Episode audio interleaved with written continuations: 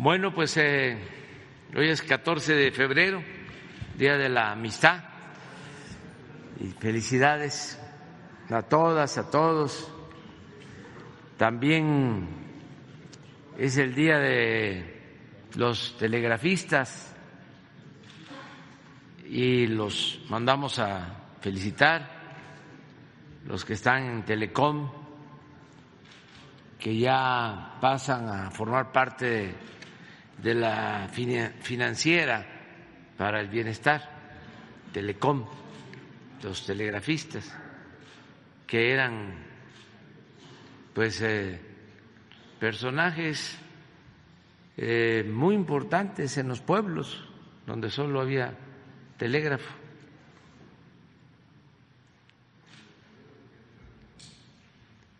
Llegaban con el telegrama y algunos, sobre todo allá por mi estado, antes de que entregaran el telegrama, si era mala noticia, este, ya estaban dando las condolencias. y si eran buenas, ya decían felicidades y entregaban el telegrama. ¿Eh? pero personajes de los pueblos. Vamos a, informar sobre la salud, como todos los martes, y también eh, sobre la ayuda humanitaria. Y luego ya abrimos para preguntas. Adelante. Con su permiso, señor presidente. Muy buenos días a todas y todos ustedes. Pues hoy, en 14 de febrero, en el Pulso de la Salud, eh, tenemos eh, la participación del subsecretario Hugo López Gatel, quien, comunicará cuál es el estado que guarda la pandemia del COVID-19 al cierre de la sexta semana epidemiológica. En ese camino que ya tenemos varias semanas de atenuación, así como a petición de alguien de ustedes, del reto viral, nos platicará, nos informará del reto viral del uso indebido de clonazepam y sus consecuencias. En segundo lugar, el maestro Zoé Robledo seguirá informando sobre los avances del IMSS Bienestar 2023 en el país para atender a la población sin seguridad eh, social. De los muchos temas que podría tratar, se va a ubicar en tres. En los levantamientos diagnósticos de campo de nuevos estados, en el despliegue de médicos especialistas cubanos en 12 estados y asimismo los avances generales de Nayarit, Tlaxcala, Colima, Sonora, Sinaloa, Baja Sur, Campeche, Guerrero, Veracruz, Michoacán y Morelos.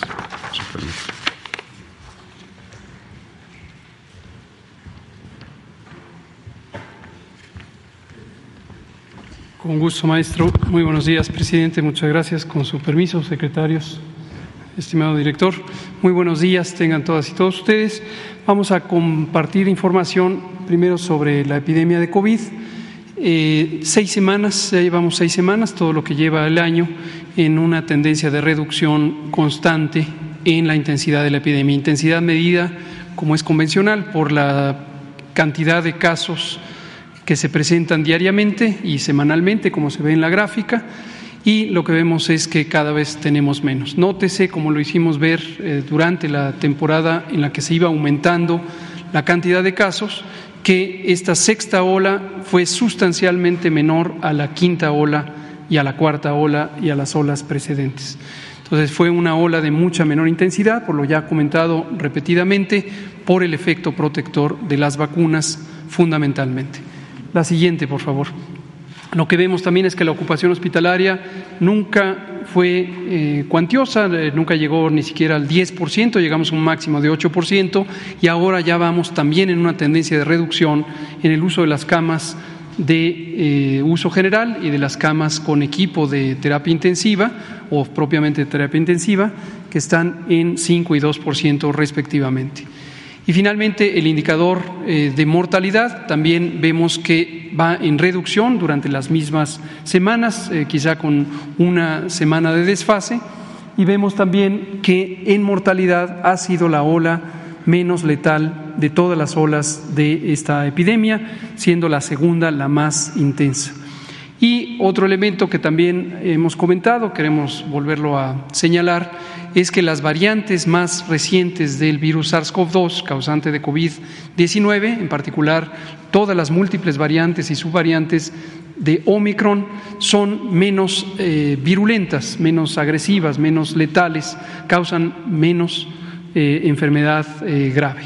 Estos dos elementos, las características de las variantes del virus y también la amplia cobertura vacunal que tiene la población nos permiten eh, pensar en que posibles olas que se vayan a presentar a posterioridad serán así unas olas de menor importancia en términos de lo que puedan hacer daño a la población. Esto es lo que podemos informar de COVID-19 por ahora. Vámonos a, bueno, la cobertura de vacunación, un recordatorio, ahí llegamos a 84% de toda la población elegible para ser vacunada, 91% en personas adultas, 64% en personas adolescentes y 61% en lo que tenemos de niñas y niños de 5 a 11 años. Vamos a pasar a lo del clonazepam. Eh, ayer eh, se le preguntó al señor presidente sobre esta situación del famoso reto clonazepam. Vamos a explicar para la población y para ustedes, comunicadoras y comunicadores, de qué se trata. La siguiente, por favor. El, reto consiste en un reto, una confronta que se hace entre la juventud a través de las redes sociales, en particular la red TikTok que se dedica a intercambio de videos y consiste en retar a las eh, personas jóvenes a que consuman este medicamento con la idea de que resistan dormirse lo más el mayor tiempo posible. Este reto no es nuevo, este tipo de comportamiento entre grupos de jóvenes, esto ha ocurrido por muchos, muchos años, está documentado, pero ahora con el uso de las redes sociales eh, o sociodigitales, las redes electrónicas, eh, desde luego la difusión tanto del reto como de la ocurrencia de los eh, estragos es más fácil y por eso llega a la comunicación pública. Lo que vemos es que los efectos secundarios que están ahí enlistados son propios de, obviamente, del efecto farmacológico del medicamento. La siguiente, por favor. Este medicamento es un medicamento controlado, queremos subrayarlo, se requiere obligatoriamente receta médica para ser vendido y, desde luego, que esté disponible en las manos de la juventud. Eh, habla de un uso abusivo, ya sea que se lo recetaron a alguien en la familia y está en la casa y de ahí lo toman o incluso que hay una violación a la Ley General de Salud por parte de quien lo pone a disposición a la venta en farmacias o en otro sitio. Y este medicamento se usa mayormente para el tratamiento eh, de convulsiones. Eh, eso es un medicamento del grupo de las benzodiazepinas y característicamente provoca una serie de efectos que están, algunos de ellos enlistados como riesgos por el exceso de dosis. Puede eh, causar somnolencia profunda, incluso llegar al estado de coma, con ello puede inhibir, interrumpir el eh, proceso respiratorio y sobre todo si se combina con otras sustancias psicoactivas que producen somnolencia, puede llegar a causar la muerte, en particular en combinación con el alcohol o con otros fármacos que producen somnolencia. Además, puede generar rápidamente adicción, aún usado en dosis moderadas. La siguiente, por favor. Lo que se ha registrado hasta el momento en el sistema de información eh, básico en salud es 45 eh, casos distribuidos en las entidades federativas que se ilustran en el mapa y la ocurrencia ha sido mayormente en domicilios. Esto, aunque se ha informado en torno a las escuelas, en realidad en las escuelas se han registrado eh, cinco o seis casos la mayoría ocurren en los domicilios fuera del horario eh, escolar. Y característicamente es en la juventud, en la preadolescencia y la adolescencia, en personas de 10 hasta 19 años. La última es una serie de recomendaciones sobre lo que se puede hacer en estos casos. Desde luego, para la atención urgente hay que llevar a la niña, al niño, a la joven o al joven inmediatamente a un servicio de urgencias en donde sea atendido con las distintas intervenciones médicas eh, apropiadas. Pero en forma preventiva es importante resaltar la importancia de la comunicación de la familia con estas eh, jóvenes y hombres y mujeres, esta comunicación abierta sobre los temas de drogas, sobre los riesgos que en general enfrenta la juventud, lesiones, accidentes, abuso de alcohol, sexo inseguro, violencia de pareja, violencia de género, violencia social, el bullying, es muy importante. Mantener una comunicación abierta eh, de un relacionamiento directo, horizontal, entre padres y, madres con la juventud. En particular, el uso de las redes sociales o de los sistemas electrónicos o de los eh, videojuegos puede tener un mecanismo de escape de la juventud que está viviendo ansiedad, que está viviendo una situación de desplazamiento emocional y las redes en sí mismas no son malas, pero lo que hay que hacer es acompañar a hijos e hijas en ese proceso de relacionamiento con las redes. Los mensajes que se pueden transmitir ahí pueden ser inocuos, pero también pueden ser tóxicos, inductores de estas conductas dañinas a la propia juventud o a sus compañeras y compañeros. Y acompañarlos, guiarlos, orientarlos, cuestionarlos con amabilidad y profundo respeto a su autonomía puede ayudar mucho a mantener una vinculación estrecha y prevenir o alertar sobre cualquiera de estas conductas. Esto es lo que podemos decir. Muchas gracias.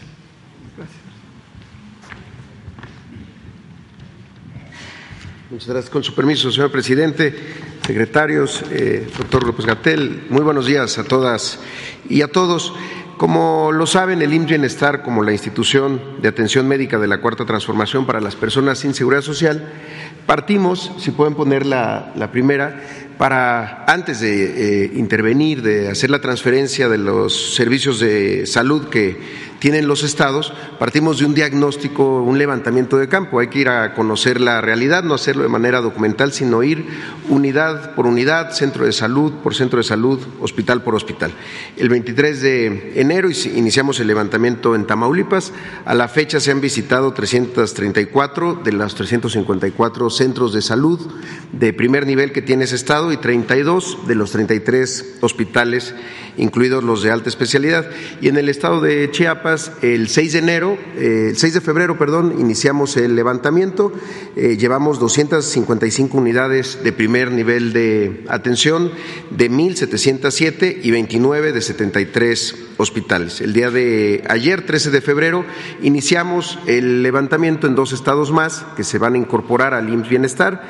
Eh, son los estados de Quintana Roo eh, perdón, de Baja California Sur y el estado de Tabasco. Agradecemos mucho a las autoridades locales, eh, sobre todo a los gobernadores, eh, por, por, este impulso. Perdón, es Baja California y Tabasco, Baja California Sur, ya, ya, ya intervenimos. Y ya también concluimos los levantamientos en los estados de Hidalgo y de Quintana Roo. si podemos pasar la siguiente. Al día eh, de, hoy hay en nuestro país, en 83 hospitales ya operados por el IMSS Bienestar, un total de 610 médicas y médicos especialistas cubanos.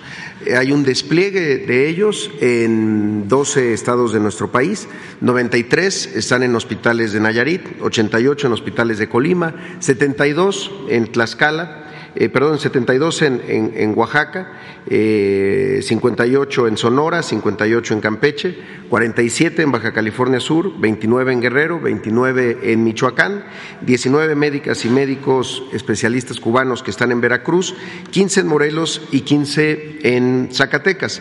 Eh, hubo ahí alguna confusión de cuál era el despliegue de cada uno de los estados, así están en este momento estos 610. Y en la siguiente podemos ver cuáles son las principales especialidades eh, que tienen estos médicas y médicos eh, cubanos. Son especialidades de alta demanda y además están en hospitales de difícil cobertura, hospitales en donde quizá muchos de ellos por primera vez son los médicos especialistas que están ahí trabajando de manera permanente 122 eh, internistas, 81 pediatras, 68 cirujanos, 48 médicos familiares, 31 oftalmólogos, 23 nefrólogos, 21 intensivistas, 20 médicos imagenólogos, 17 eh, cardiólogos y 17 otorrinolaringólogos, 15 geriatras, 13 gastroenterólogos, 11 neurólogos, 11 oncólogos, 11 ortopedistas y 11 psiquiatras, además de 10 alergólogos, 9 anestesiólogos y eh, también el mismo número de especialistas de medicina interna, además de gineco-obstetras. Entonces, son muy buenas especialidades eh, y, como decíamos, pues de muy alta demanda y poca eh, oferta, para decirlo de alguna manera, entre médicos de nuestro país para estos, estos hospitales. Y pasamos ahora sí a la, revisión estado por estado. Nayarit, nuestro primer estado, eh, ya estamos operando plenamente los 13 hospitales y las 292 centros de salud.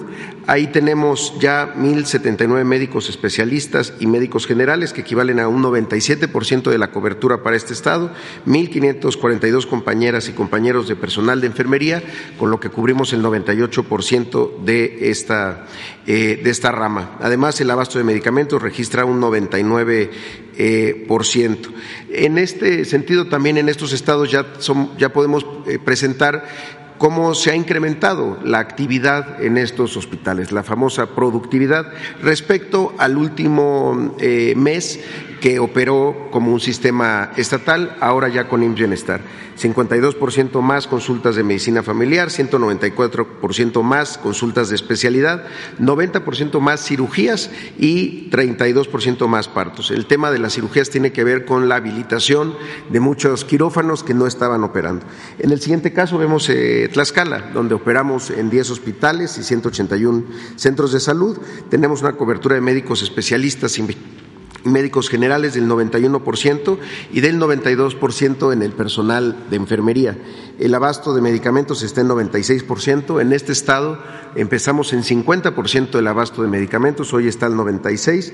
Y también la actividad eh, reporta un incremento de 28% más consultas de medicina familiar, 28% más consultas de especialidad y 66% más cirugías, además de un incremento eh, modesto de un por ciento más partos.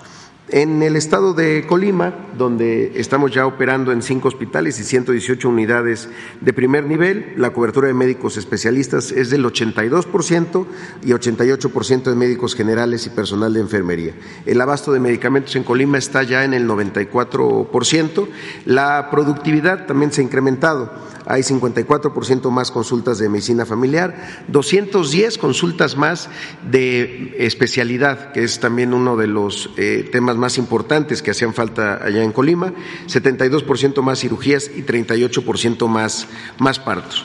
El siguiente estado es Baja California Sur, en donde operamos en seis hospitales y 58 centros de salud, con una cobertura del 77% de médicos especialistas y 64% de médicos generales y personal de enfermería. Estamos ya al 100% de la capacitación. El abasto de medicamentos en Baja California Sur es de verdad destacable, pasó del 66, del 65% a un 99%. En este estado donde las distancias son muy largas era complicado llegar a estos niveles de recetas surtidas. La productividad se incrementó en 1% en consultas de medicina familiar, 39% en consultas de especialidad, 62% en cirugías y en 10% en atenciones de partos en el estado de Sonora, en donde hay ya presencia en 17 hospitales y 223 centros de salud, la cobertura de médicos especialistas es del 71%, del 57% en médicos generales y personal de enfermería. Aquí el abasto de medicamentos está, eh, nos, tiene un registro del 98% y también la productividad en todos los servicios de atención médica se ha incrementado.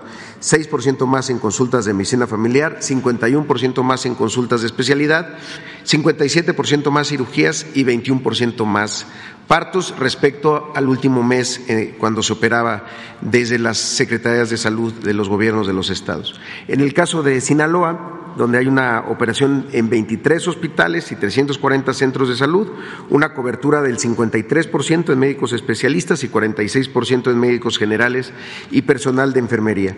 El abasto de medicamentos registra un 96% y también incrementos en la actividad, un por ciento más de consultas de medicina familiar, 171% más de consultas de especialidad 22% más cirugías y 13 partos, 13% más en atenciones de partos. En el estado de Campeche hay eh, también eh, presencia en 11 hospitales, 133 centros de salud, con una cobertura del 50% de médicos especialistas y 58% de médicos generales y personal de enfermería.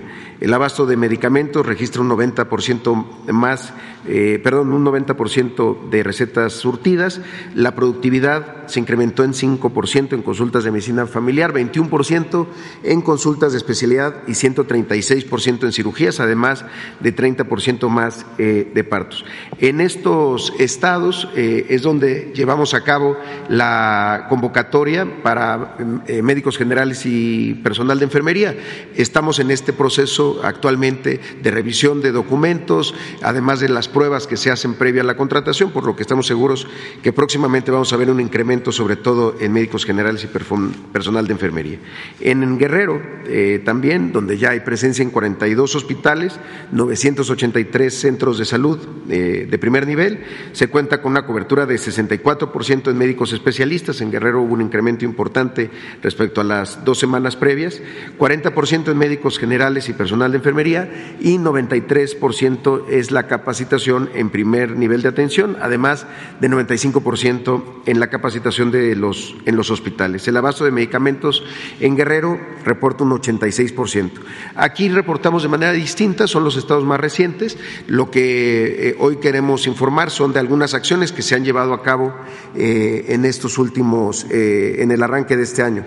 37 de los 42 hospitales han tenido alguna acción de conservación, como lo hemos platicado aquí, que van desde impermeabilizaciones, reestructuración de farmacias, ampliación de farmacias y almacenes, rehabilitación de equipos electromecánicos, cuartos de máquinas y demás.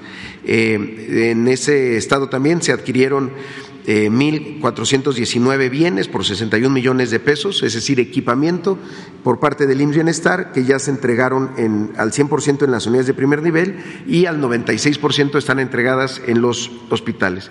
En el caso de Veracruz, eh, donde hay una presencia en 37 hospitales y 1.025 centros de salud, se cuenta con una cobertura de 53% de médicos especialistas, 55% de personal de medicina general y de enfermería. Eh, ahí también estamos en el, al 5% en la capacitación del primer nivel de atención y al 98% ya en la capacitación en los hospitales. El abasto de medicamentos reporta un 80%. Un 80%. Se han realizado acciones de conservación en 10 de los 37 hospitales y se adquirieron 1.623 bienes, equipamiento por 156.6 millones de pesos, que ya está entregado al 100%, tanto en el primer como en el segundo nivel. Y en el caso de Michoacán, donde estamos con una presencia en 22 hospitales, tres UNEMES y 366 centros de salud. Eh, llevamos 65% de la capacitación en primer nivel, 96% de la capacitación en los hospitales y se han realizado acciones de conservación en 22 de los 22 hospitales. Además, ahí también se adquirieron 304 bienes por 53 millones de pesos, al 100% entregados. En Michoacán está el abasto de medicamentos al 96%, eh, es lo que nos, nos, reportan a este momento. Finalmente, el estado de Morelos, el más reciente, eh, donde se operan en, en, nueve hospitales, tres UNEMES y 204 centros de salud. El abasto de medicamentos reporta un 88% y se han realizado acciones de conservación en cuatro de estos nueve hospitales. Además, se adquirieron 78 bienes, equipos por 10.4 millones de pesos que están al 100% en la entrega en ese, en ese estado. Será todo por mi parte, señor presidente. Muchas gracias y buenos días.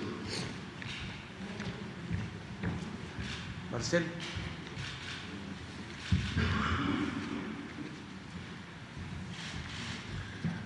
Su permiso, señor presidente, compañeras y compañeros. Eh, Bueno, respecto a las actividades del equipo mexicano en Turquía y del respaldo a Siria, lo que podemos informarles es que eh, dos cuestiones principales. El día de ayer, conforme a las instrucciones del presidente de la República, se estableció contacto con la Organización de Naciones Unidas, ya nos marcó cuál va a ser el conducto para el depósito de los 6 millones de dólares. Esto se hará en el transcurso del día de hoy para que mañana ellos ya tengan los recursos disponibles. Creo que por ahí tenemos ya la comunicación. Esta es la comunicación que tenemos al día de hoy, en donde acusan su eh, recibo de la nota verbal que les enviamos. Se va a hacer a través del Syria Cross Border Humanitarian Fund, que es el que está organizado por Naciones Unidas y se va a hacer el movimiento ya esta cuenta que es la que nos indicó la Organización de las Naciones Unidas. Esto lo recibimos hoy a primera hora. Entonces, eh, durante el día vamos a concretar esto. Y por el otro lado, a partir del día de mañana, ya se nos notificó por parte del gobierno turco que se empezarán a retirar los equipos de rescate, porque van a empezar sus labores ya de demolición a gran escala. Entonces, ya mañana les informaremos cuándo es exactamente el retorno del equipo mexicano de rescate que fue a Turquía. Yo sería cuánto, señor presidente.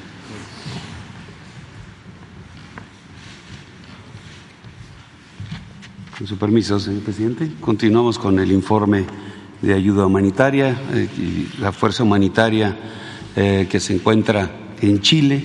Eh, con las mismas 10 brigadas, nomás se cambió de, de, área en la misma región, están las fuerzas, pero están atendiendo las comunas de Hualqui y El Cortijo, las que están en la región Biobío y las que están en la región de Araucanía, en Lumaco y Galvarino. Eh, adelante, por favor. Aquí tenemos los resultados de ya el acumulado de siete días de trabajo eh, en la sofocación de incendios. Tienen 181 personas que fueron evacuadas. 173 consultas médicas, 848 hectáreas sofocadas, 272 kilómetros de guardarraya, 1.056 viviendas aisladas y 1.161 kilómetros de reconocimiento en el área.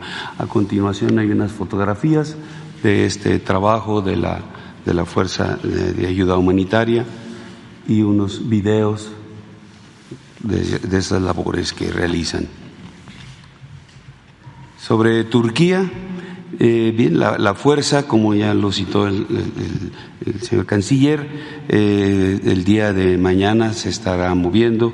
Eh, esto depende del, de las, del movimiento de todas las delegaciones. Hay 45 delegaciones aproximadamente apoyando a Turquía y, del Centro de Gestión de Desastres de Emergencia de ahí de Turquía estará dirigiendo estas operaciones de evacuación ya de las eh, de las diferentes eh, eh, fuerzas que están apoyando los diferentes países. nuestro avión, el avión de la Fuerza Aérea Mexicana, está allá en el área, no se incorporó, entonces en cuanto estén ya en posibilidad de, de salir el día de mañana, esperemos que estén ya iniciando el vuelo de retorno. Aquí tenemos unas fotografías del trabajo que se ha estado realizando y también unos videos de esas mismas labores. Y a continuación un, un, video con la información de los trabajos que han estado realizando ahí en Turquía.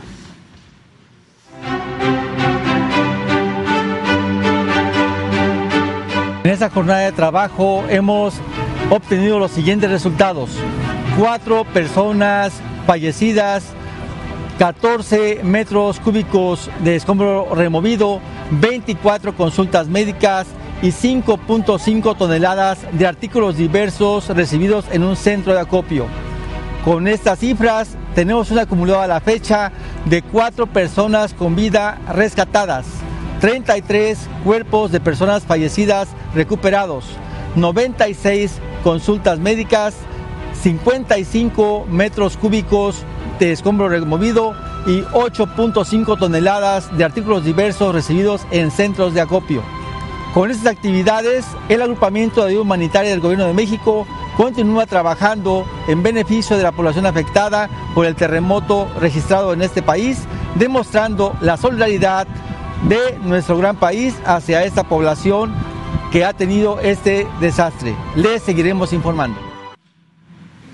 Bien, y sobre el traslado de, ayuda de los insumos que fueron donados, todo lo que se va a ir a Turquía.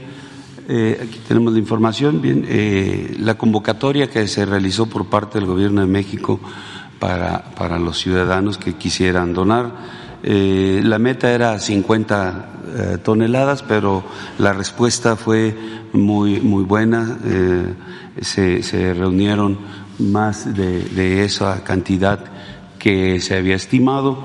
tenemos en total 95 toneladas de insumos y 21.1 toneladas de latas de sardina. Todo esto está concentrado en el centro de acopio de la base aérea militar número uno, ahí eh, en Santa Lucía. Eh, este centro de acopio eh, sirve para la aplicación del plan de N3, llevar los insumos desde ese lugar hacia cualquier parte del territorio nacional o, en este caso, este, llevar la ayuda humanitaria al extranjero.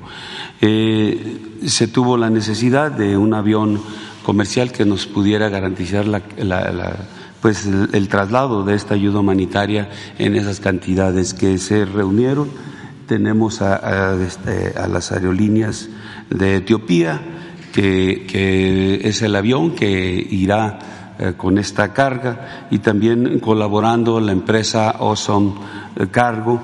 Eh, el avión el avión con toda la carga estará saliendo del Aeropuerto Internacional Felipe Ángeles a las eh, 19 con 15 horas de, este día y estará arribando a las 14 con 20 del día de mañana a Adala, Turquía. Es hora local, las 14.20 a las que estará arribando. Llevará personal de, la Delegación de México para hacer la entrega de toda, de toda esta ayuda al gobierno de Turquía.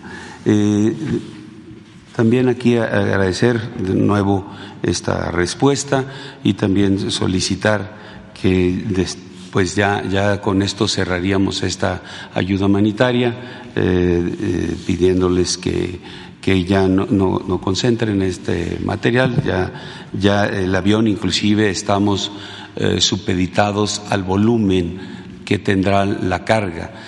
Puede llevar las 100 toneladas el avión, pero el volumen que tenga este, el material, la empresa va a ir estableciendo hasta que un momento ya va a ser eh, pues, eh, eh, el límite de la carga que tendrá que llevar. Pero estimamos, no tenemos cosas tan voluminosas, estimamos que sí pueden llevarse las 100 cargas. El avión tiene las 100 toneladas. El avión tiene esa capacidad, pero repito, todo es cuestión del volumen que, tienen este, estas donaciones. es todo, señor presidente. Muchas gracias.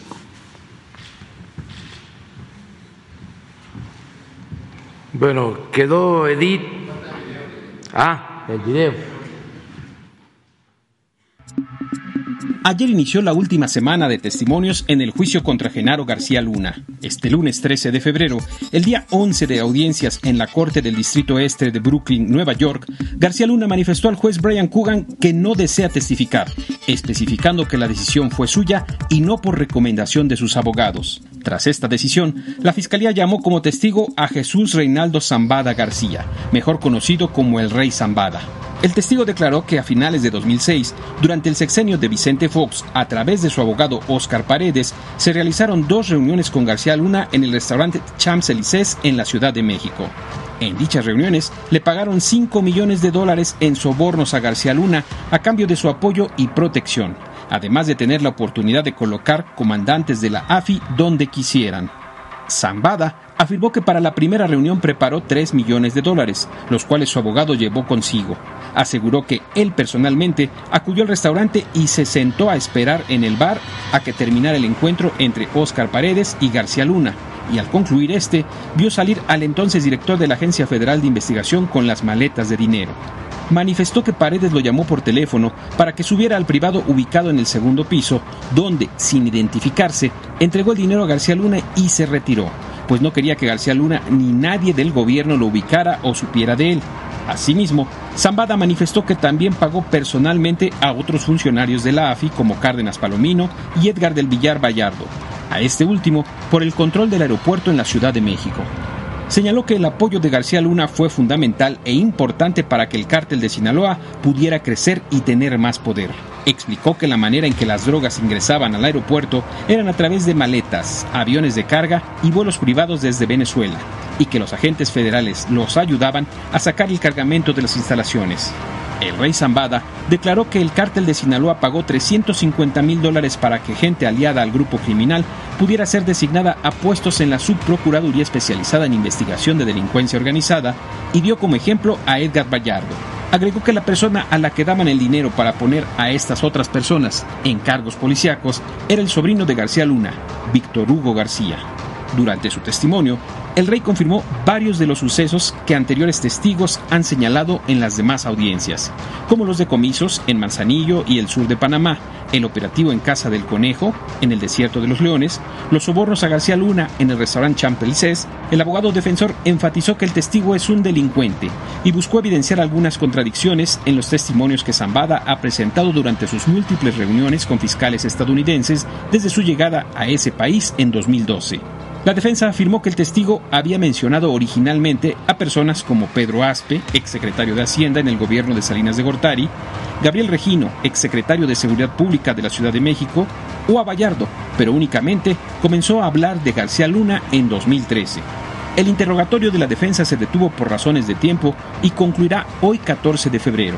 La fiscalía señaló que después del rey Zambada llamará a otros dos testigos, pero recalcó que serán testimonios muy cortos. La defensa manifestó que sí llamará a un testigo, el cual está programado también para hoy. El juez indicó su deseo de que el miércoles las partes presenten sus argumentos finales y después el jurado comience deliberaciones. Muy bien. Decía que quedaron Elidet eh, Fernández, Hans Salazar y Amir. Vamos. Buenos días, señor presidente. Buenos días a todos los presentes. Elida Fernández, de Noticias del Movimiento Conciencia y colaboradora del programa radiofónico Iztaccíhuatl en el Sendero de la Luna. Hoy traigo dos preguntas y la entrega de un documento. Señor presidente, el 17 de noviembre pasado se llevó a cabo en el Palacio Legislativo de San Lázaro un foro organizado por el diputado Mauricio Cantú, cuyo objetivo fue el de sensibilizar a congresistas y miembros de la administración pública sobre la importancia de legislar para cumplir las recomendaciones del Comité de los Derechos del Niño con respecto a las formas de violencia que vulneran los derechos de estos en la tauromaquia. Estuvieron presentes, entre otros, como ponentes, el maestro Joaquín Torres Acosta, en representación de la licenciada Constanza Tort San Román, encargada del despacho de la Secretaría Ejecutiva del Sistema Nacional de Protección Integral de Niñas, Niños y Adolescentes, CIPINA así como Sara Oviedo, ex vicepresidente del Comité de los Derechos del Niño de la ONU. Sara Oviedo pudo acompañar al diputado Cantú gracias a que se encontraba en México, pues fue invitada a participar los días 11 y 12 de noviembre a otro foro. Segundo foro Espes Viva, Derechos de la Infancia ante la Pederastia Clerical. Si bien este no fue el tema puntual del foro convocado por el diputado Cantú, Resultó inevitable escuchar de viva voz testimonios sobre el crimen atroz que significa la pederastia clerical y el daño irreparable a las víctimas de este delito ya que destruye la vida de quienes lo padecen y trasciende a su entorno. Lamentamos que el secretario de Gobernación, Adán Augusto López Hernández, así como el subsecretario de Derechos Humanos, Alejandro Encinas, quienes fueron invitados al foro del diputado Cantú, no hayan podido asistir, ya que hubieran podido intercambiar información, conocimientos y datos sobre las diversas y deplorables violencias que azotan a niñas, niños y adolescentes en nuestro país, lo cual debería de ser prioridad por encima de cualquier otra política pública. Por lo anteriormente expuesto, señor presidente, miembros de SPES Viva le piden Ya que no hubo oportunidad de platicar con el secretario de Gobernación, se dio a conocer en este espacio al que se refieren como un ejercicio democrático indispensable de comunicación sobre la brutal realidad de los abusos sexuales por parte de miembros de la Iglesia Católica y de otros templos y cultos de nuestro país. Es impostergable, afirman, informar sobre el tema y dada la magnitud de la situación que se ha evidenciado desde hace décadas hasta nuestros días, debería obligatoriamente al Estado a crear una comisión de la verdad por tratarse de uno de los crímenes más atroces que se cometen esto sería visto de forma positiva por un vasto sector de la sociedad, no solo en México, sino en el mundo. No se puede combatir lo que no se da a conocer a fondo y no se trata de confrontar a la Iglesia, dicen, al contrario, será la propia Iglesia y sus feligreses los que más lo agradecerán. Señor presidente, ¿alguna respuesta para Espes Viva Derechos de la Infancia para que informen sobre este asunto que vulnera de manera gravísima los derechos humanos de niñas, niños y adolescentes? Tomamos en cuenta tu planteamiento y lo vamos a eh, transmitir a quienes eh, se ocupan de esto, ¿no? Desde luego se trata de hechos deleznables, yo diría no solo eh, llevados a cabo por una institución o por un grupo, lamentablemente esto eh, se da de manera amplia y hay que este, evitarlo y castigar a los responsables, tratarlo. Entonces eso es lo que yo ofrezco para que la instancia del gobierno encargada de evitar estos hechos eh, se ocupe de atenderlos. Eso es. Gracias, señor presidente. Si me permite otra pregunta. Señor presidente, retomando el asunto del foro sobre la recomendación del Comité de los Derechos del Niño, hago de su conocimiento que el 23 de diciembre de 2015, impulsada por el Movimiento Conciencia, se aprobó la iniciativa de decreto que reforma y adiciona diversas disposiciones de la Ley de Protección de Derechos de Niñas, Niños y Adolescentes para el Estado de Veracruz, donde, cito, queda prohibida la asistencia y entrada de menores de edad a las corridas de toros, procurando la seguridad de estos y de sus valores humanos, garantizando así el acceso a una vida libre de violencia. Sin embargo, contrario a lo antes expuesto, el 12 de diciembre pasado se otorgaron los permisos para llevar a cabo corridas de toros en una plaza portátil con el apoyo del ayuntamiento del municipio de la Perla, de la Perla en el estado de Veracruz. Se permitió y fomentó así la entrada de niños a dichos eventos, violando la alcaldesa Ruth García Mesa del Partido Acción Nacional el artículo 40 bis de la Ley Estatal de los Derechos de Niñas, Niños y Adolescentes. Señor presidente, me permito hacerle la misma pregunta que le formulé por primera vez el 15 de febrero de 2021. En su gobierno, ¿se hará lo pertinente para garantizar el cumplimiento de las recomendaciones del Comité de los Derechos del Niño de las Naciones Unidas para que niñas, niños y adolescentes no experimenten ningún tipo de violencia y se proteja su infancia de los daños y perjuicios que les ocasiona asistir a corridas de toros, según lo afirma el comité? O seguirá siendo ignorada su recomendación? Usted ha dicho que no, pero a la fecha tanto el comité como el movimiento Conciencia han sido ignorados, con el agravante de que además se viola el Estado de Derecho como sucedió en Veracruz.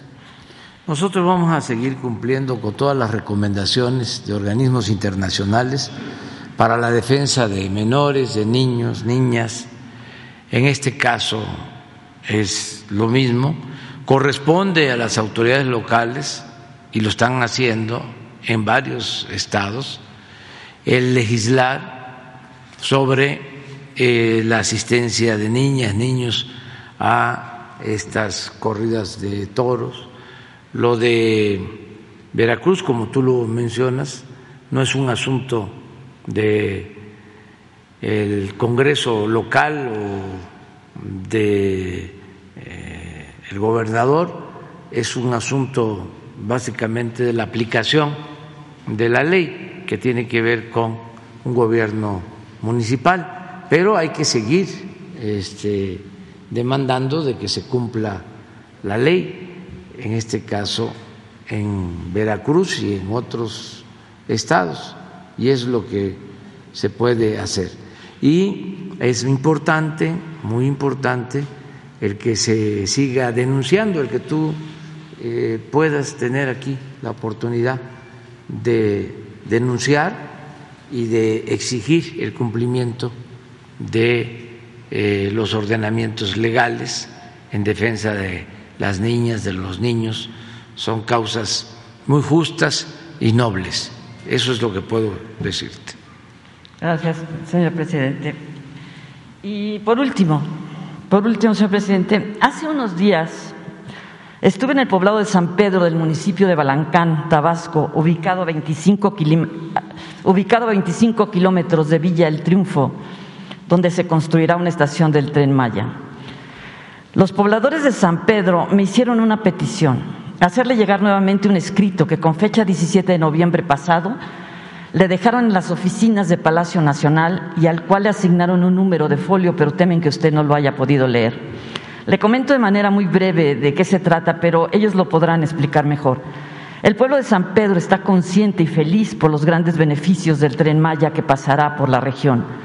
Sin embargo, a pesar de que las obras del Plan Integral de Desarrollo del tren Maya se deciden con las propias comunidades, nadie los ha querido escuchar cuando explican que los abuelos o personas con capacidades diferentes difícilmente podrán cruzar de un lado a otro del pueblo como lo han hecho desde tiempos inmemoriales, ya que la única forma de poder hacerlo ahora será a través de un pase de agua que acabará dividiendo a la comunidad cuando lleguen las lluvias.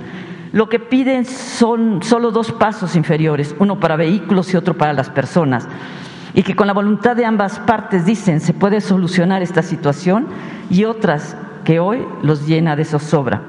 Le dejo la petición impresa, señor presidente. Ojalá puedan ser escuchados sobre esta situación que yo misma corroboré.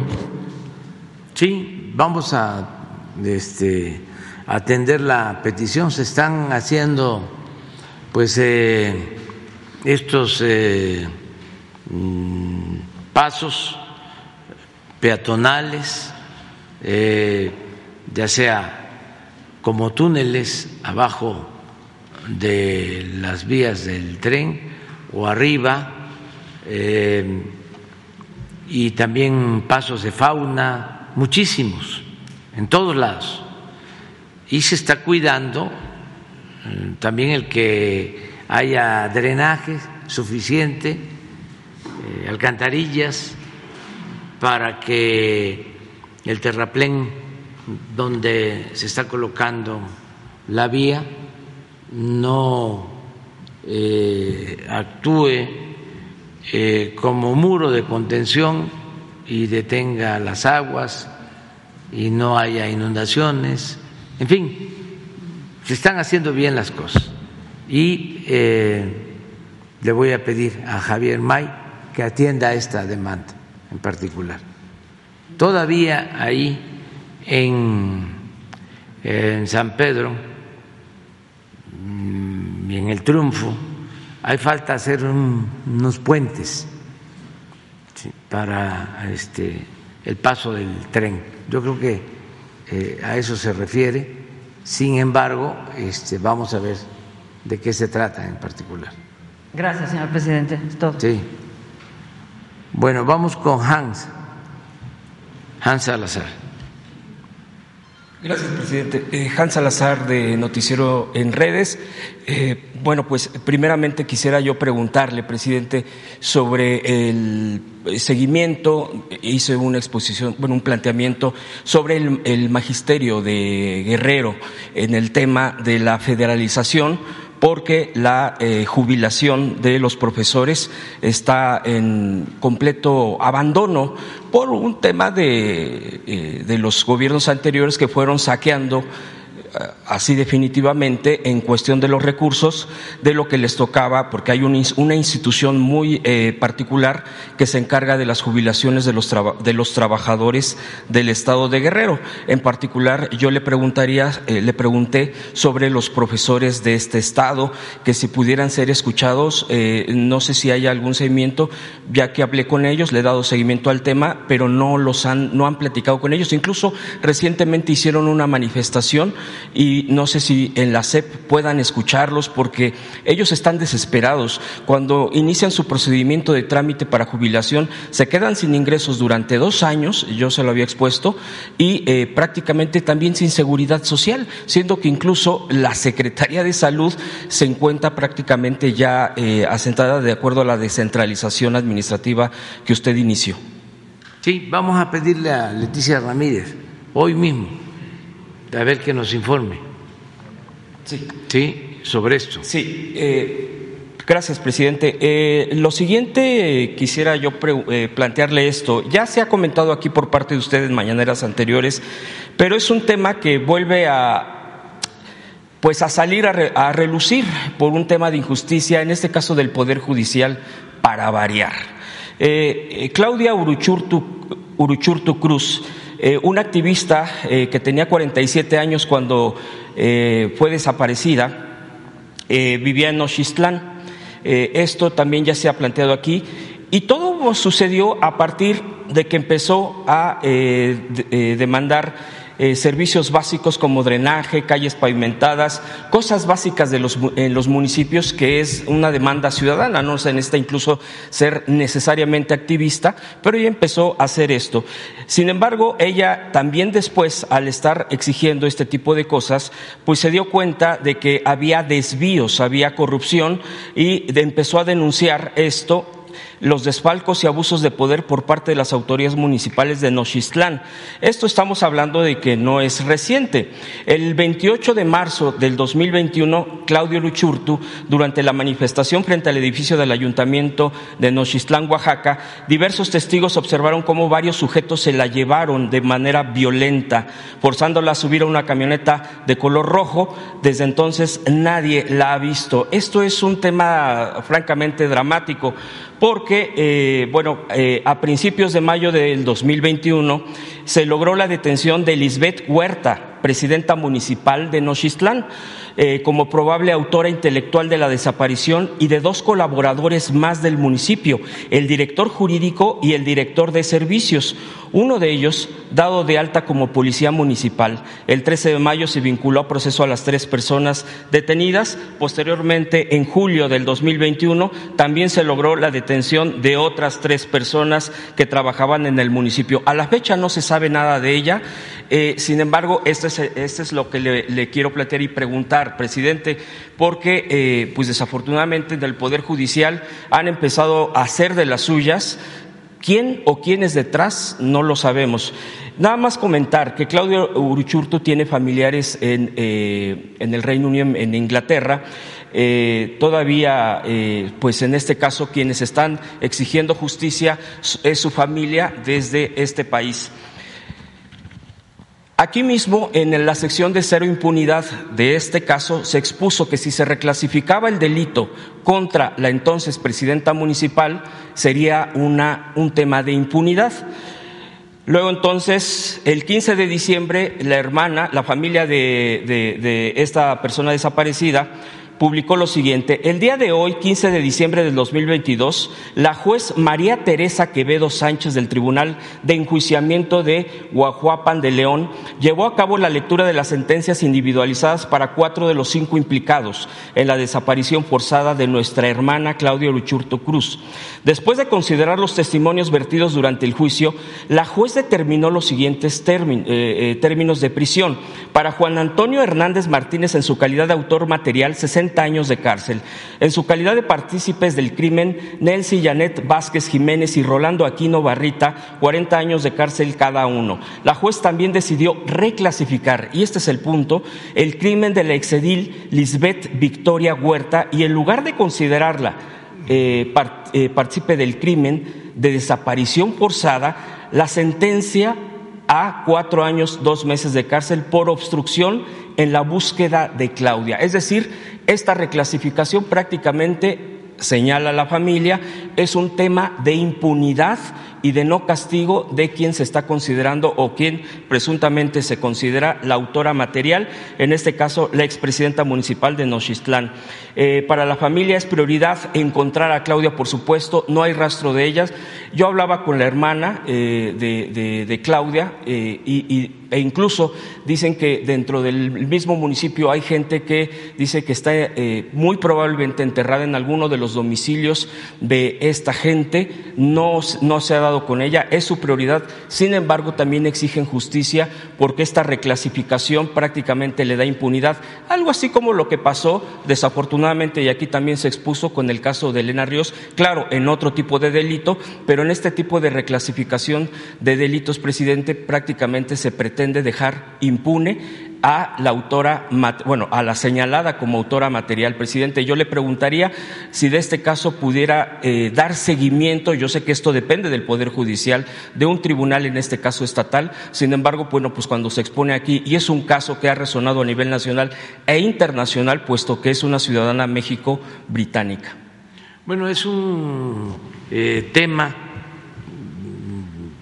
sobre todo de violación de derechos humanos, la desaparición de esta activista, eh, Buruchurto, eh, es algo que eh, ha conmovido a muchos, el que no aparezca, que no se sepa de ella.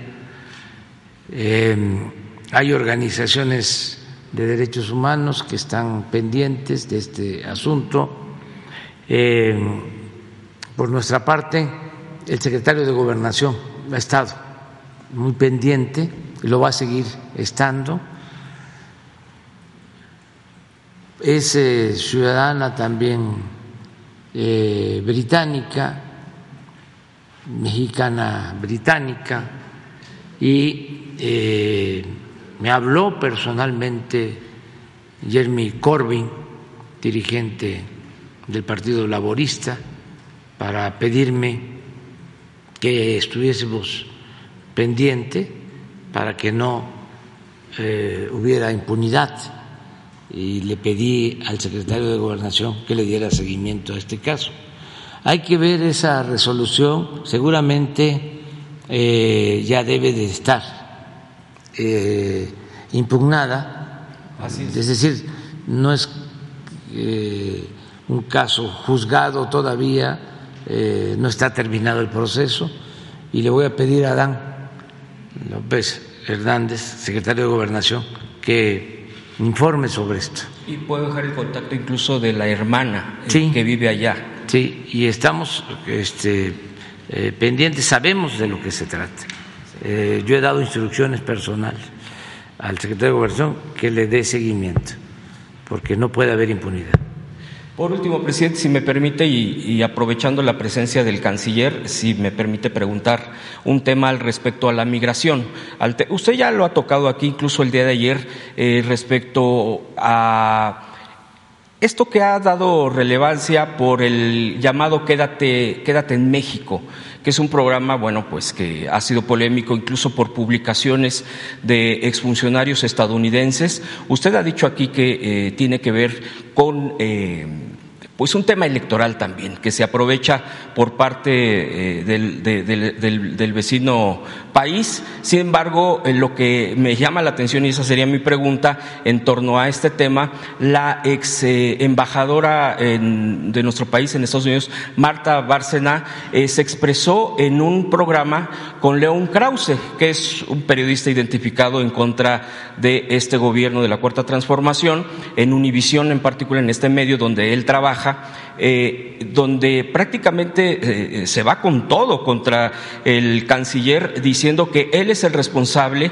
de este. Esto tiene unos días, eh, tiene unos tres, cuatro días que dio esa entrevista, está publicada ya, donde prácticamente a él lo responsabiliza de un, un tema de acuerdo no humanitario, también cuestiona directamente a su gobierno presidente respecto a este tema. Yo le preguntaría si pudiera permitir al canciller responder estas acusaciones directas de la ex embajadora eh, Marta Bárcena?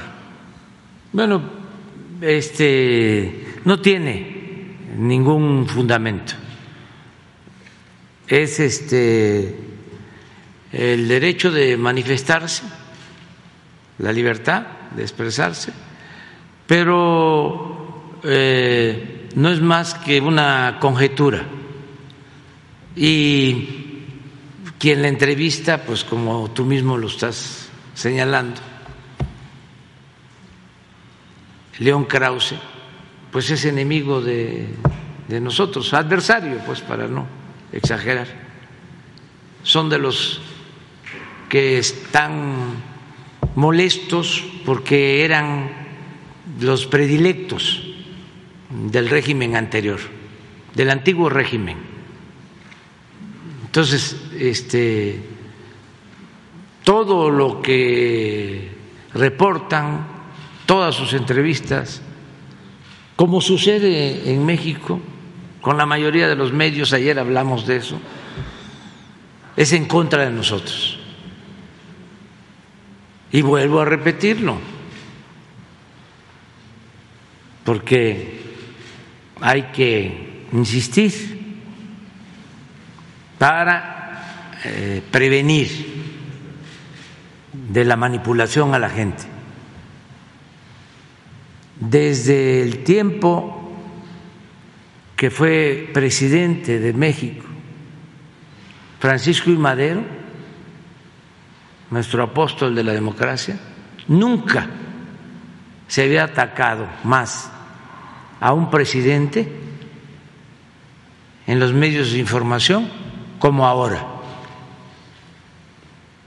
Siempre los medios convencionales, con honrosas excepciones, se dedicaban a aplaudir, a callar, a quemar incienso a los gobernantes, a recibir subvenciones, lo que coloquialmente se conoce como chayote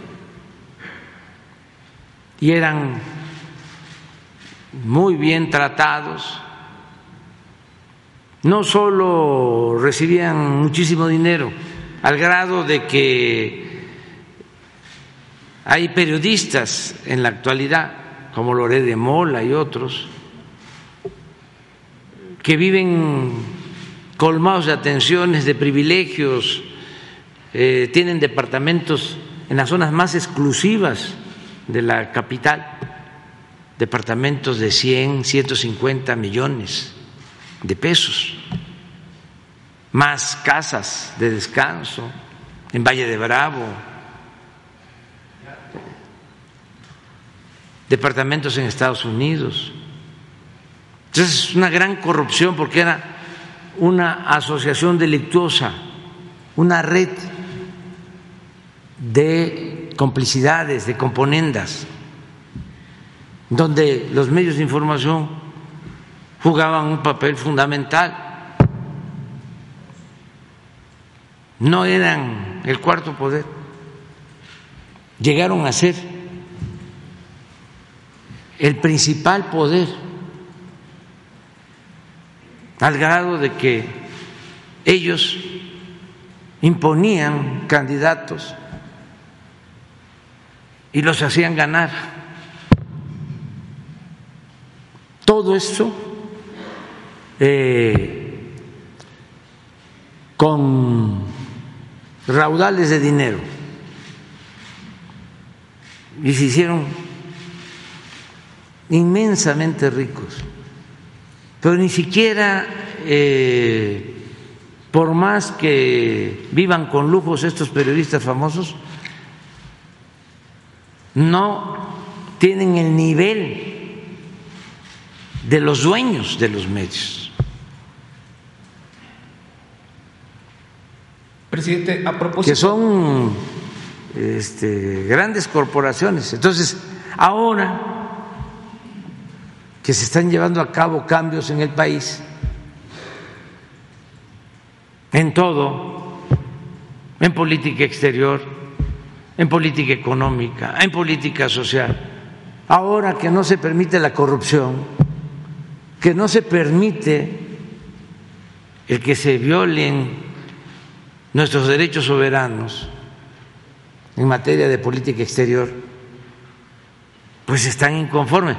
Pero no solo son los medios, son los intelectuales, no ven a unos supuestos intelectuales de izquierda protestando porque les dimos, le dimos, le otorgamos eh, una condecoración al presidente de Cuba,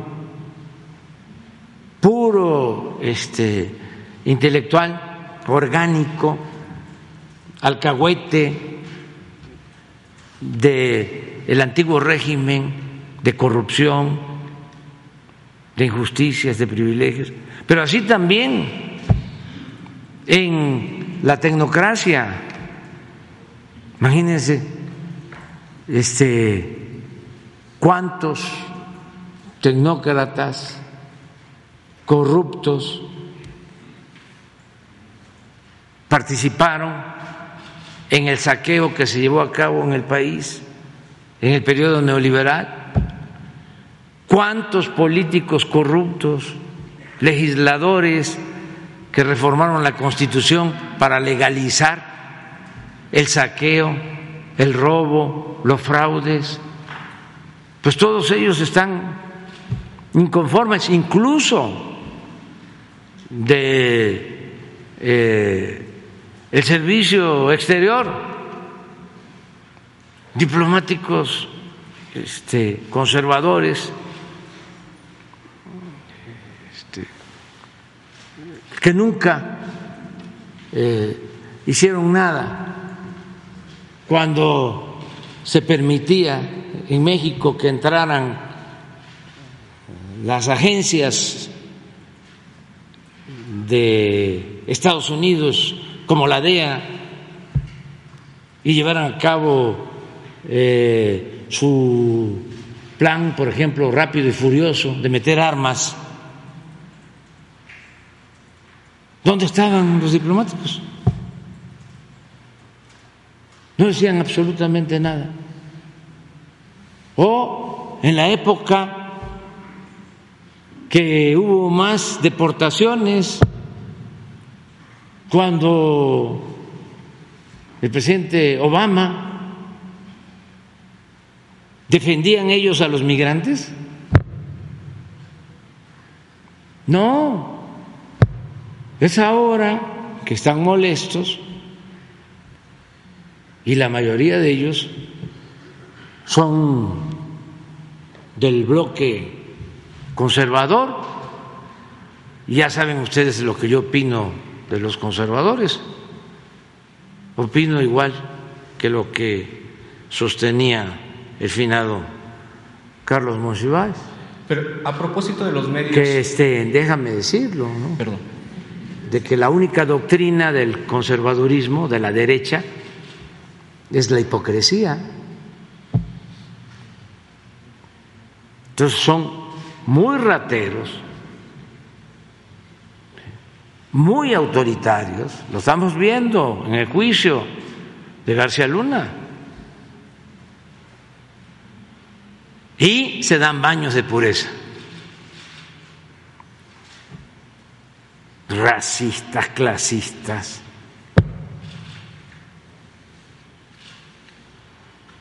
Una vergüenza. Pero eh, ejercen su derecho, están molestos porque pensaron que iba a seguir más de lo mismo, que iba a ser igual, que este, ellos iban a seguir mandando y se iba a seguir ninguneando al pueblo. Y ahora es el pueblo el que manda. Es el pueblo el que decide. Les voy a mostrar una encuesta para que vean este, la actitud de los medios. Muy interesante.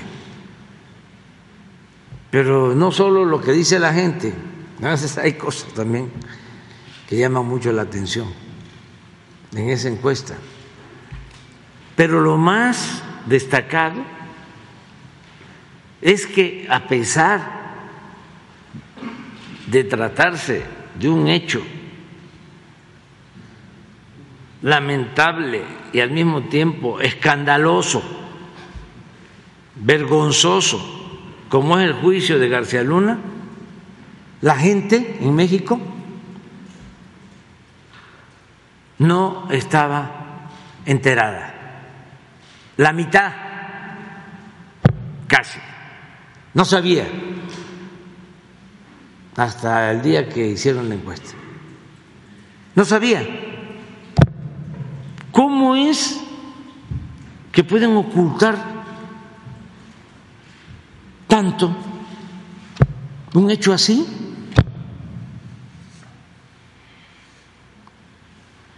Porque no les conviene. Así dice la gente, porque no les conviene. Y es muy claro y está bien dicho. Entonces, ocultan todo.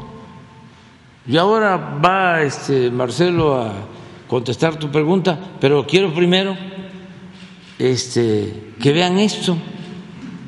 Eh, a ver, pon, es una encuesta, ¿quién la hizo? Ah, la publicó el país. No, desde España.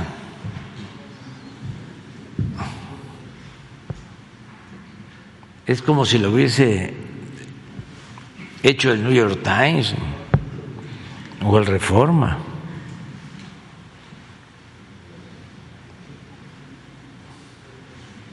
Miren, actualmente Genaro García Luna quien fue secretario de Seguridad Pública durante el sexenio de Felipe Calderón, enfrenta un juicio en Estados Unidos en el que es acusado por los delitos de narcotráfico y delincuencia organizada.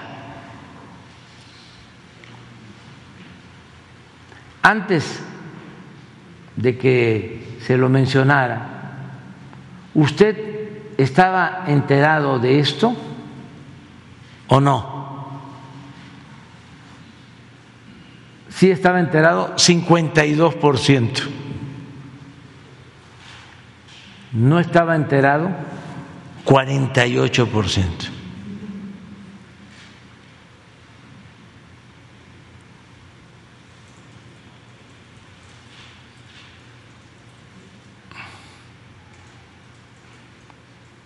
El otro día veía yo de que sacaron unos videos de unos eh,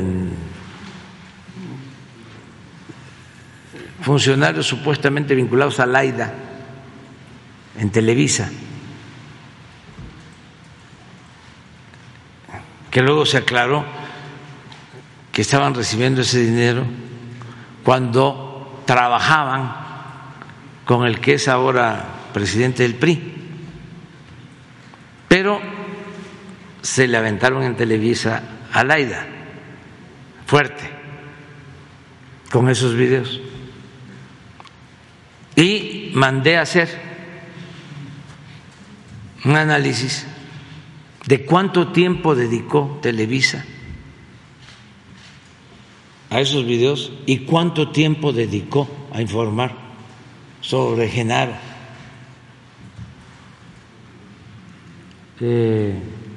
García Luna. Y fue más el tiempo dedicado a los videos de Laida.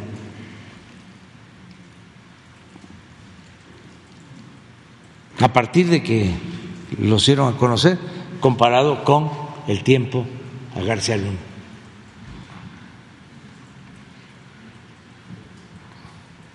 Entonces, a ver qué más dice la encuesta. ¿Por qué no dan a conocerlo?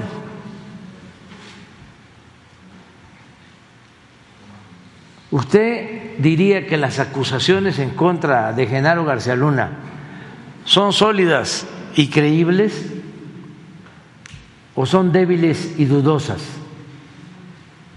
Las acusaciones son sólidas y creíbles, 54%.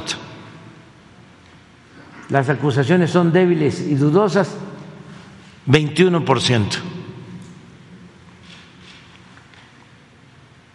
No sabe, no respondió, 25%. Adelante. Es que si no mostramos esta encuesta aquí, ¿dónde la van a ver? Bueno, puede ser que en la reforma, ¿no? o, este, o la de a conocer, este, ¿cómo se llama? La cadena de radio. Radiópolis o Fórmula o Imagen, ¿cómo se llama? O el otro. Este. Hay otra. MBS, sí. Bueno.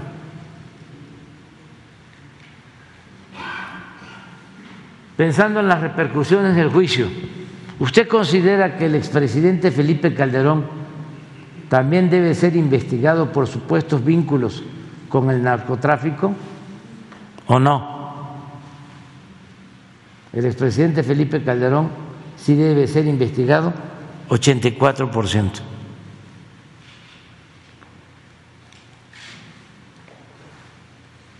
El expresidente Felipe Calderón no debe ser investigado 8%. No sabe, no contestó 8%. La vamos a terminar ya.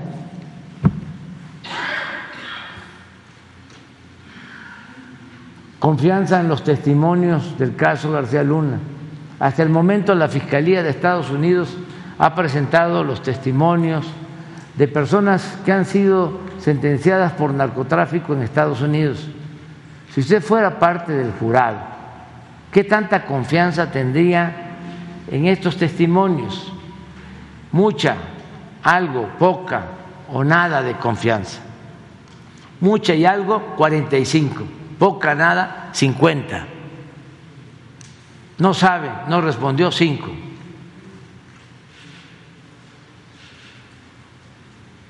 La que sigue. Este es interesantísimo. Juicio más justo o más injusto en México, caso García Luna. Y suponiendo que el juicio en contra de García Luna se llevara a cabo en México, ¿usted considera que sería más justo o más injusto que en Estados Unidos? El juicio en México sería más justo que en Estados Unidos, 28%. El juicio en México sería igual de justo, 4%. El juicio en México sería igual de injusto, 8%. Esta es la mejor. El juicio en México sería más injusto que en Estados Unidos, 48%. No sabe, no respondió 12%. Síguele, ahí.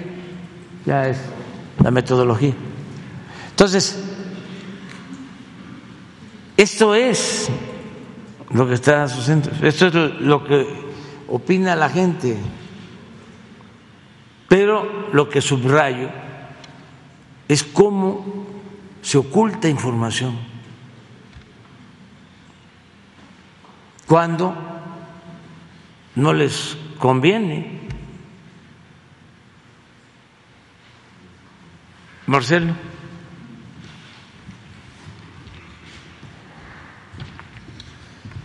Gracias, señor presidente. Bueno, es el Día del Amor y la Amistad, entonces voy a ser cuidadoso en la respuesta. Eh, la ex embajadora se ha dedicado, desde que dejó su cargo, a calumniarme en todos lados donde ha podido. Eh, es un rencor obsesivo, diría yo. Pero déjame irme al. Su, su gran objetivo no es la verdad, es ver cómo me hace daño todos los días. Eh, lo que sostiene en la entrevista con León Krause, que ha dicho en otros foros, es, o trata de sostener, es simplemente algo que es falso. El objetivo estratégico del gobierno de los Estados Unidos lo fue durante el periodo que ella fue embajadora, o sea, durante el periodo de Donald Trump, fue imponernos el tercer país seguro, es un tratado. El tercer país seguro lo tienen con Canadá. Imponérnoslo, ese era el objetivo fundamental. Para lograr ese objetivo, pues nos querían imponer aranceles. No sé si recuerden ustedes que nos dijeron, les voy a imponer aranceles. Cuando yo llego a Washington, ¿qué es lo que me dice? Ella estuvo allí.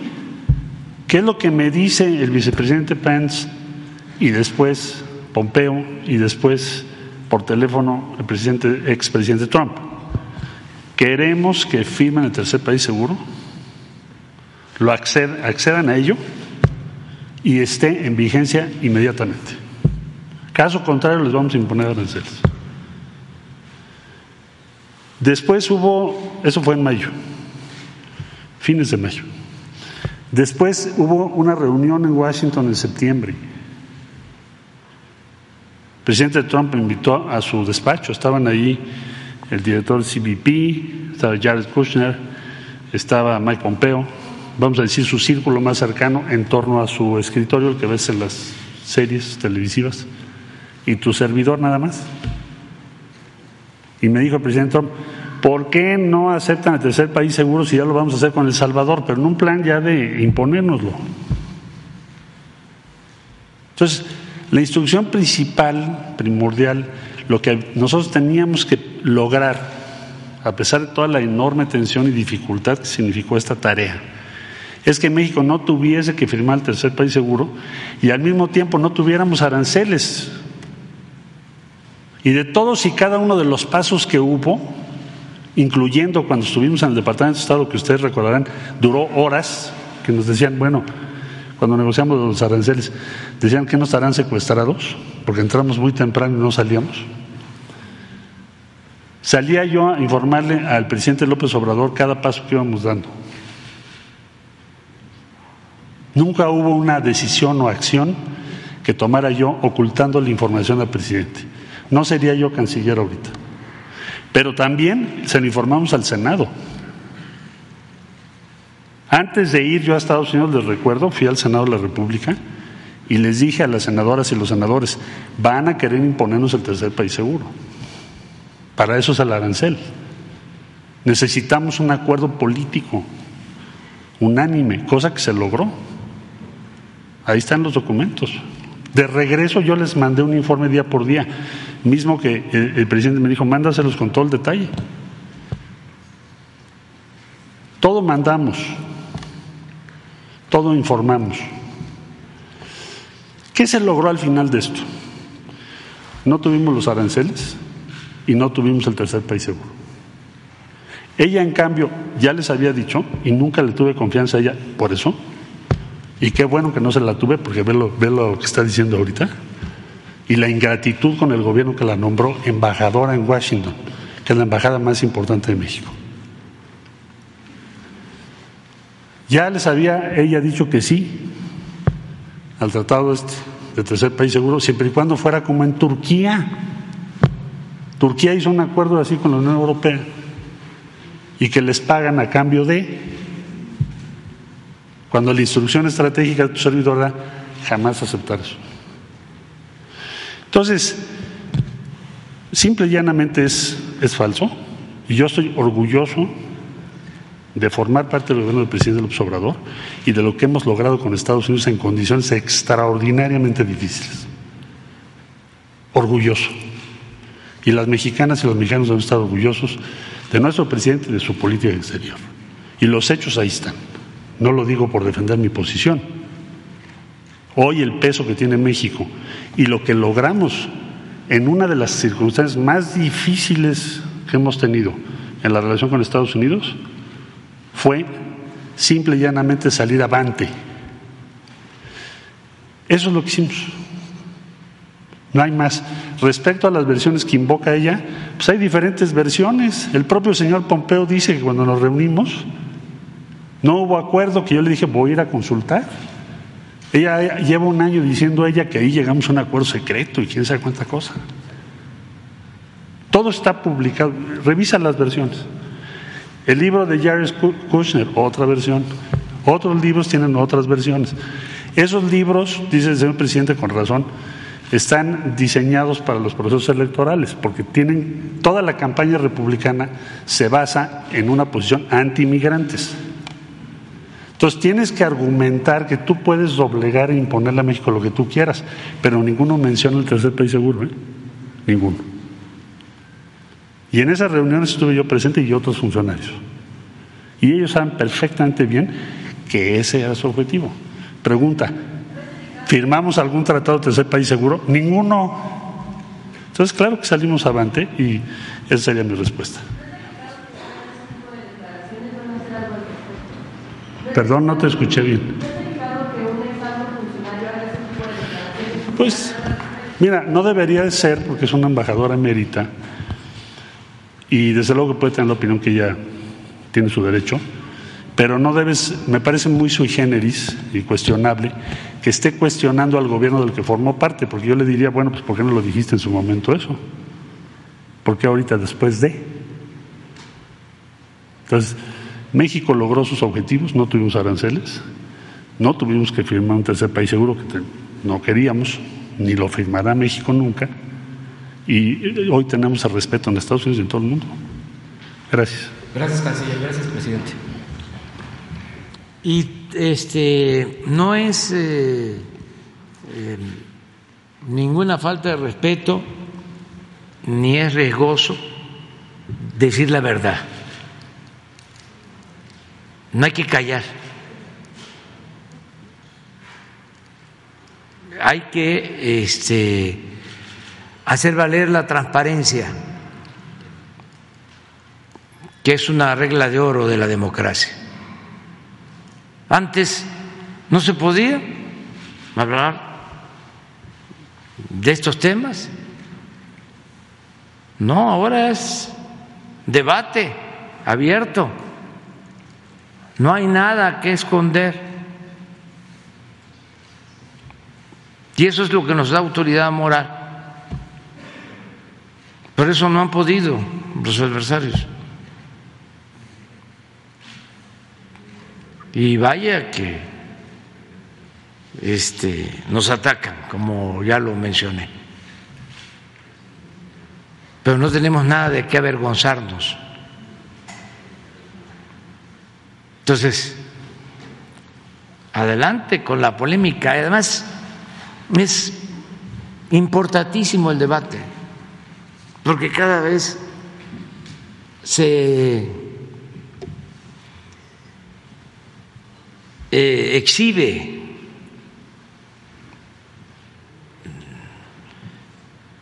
lo que significa el conservadurismo, la derecha, su hipocresía.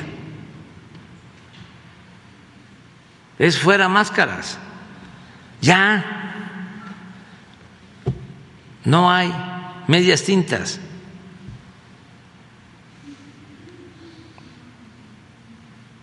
Ya es este vamos a definirnos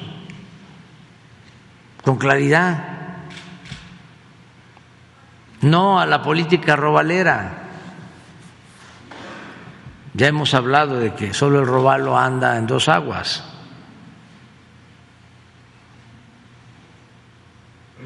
Hay que este, fijar con mucha claridad nuestra postura. Y ese es el debate. Y desde luego eh, es un proceso de transformación el que se está llevando a cabo y hay una reacción. No, no, no, no, no. Pero si este eh, está eh, diciendo cosas que no son ciertas, pues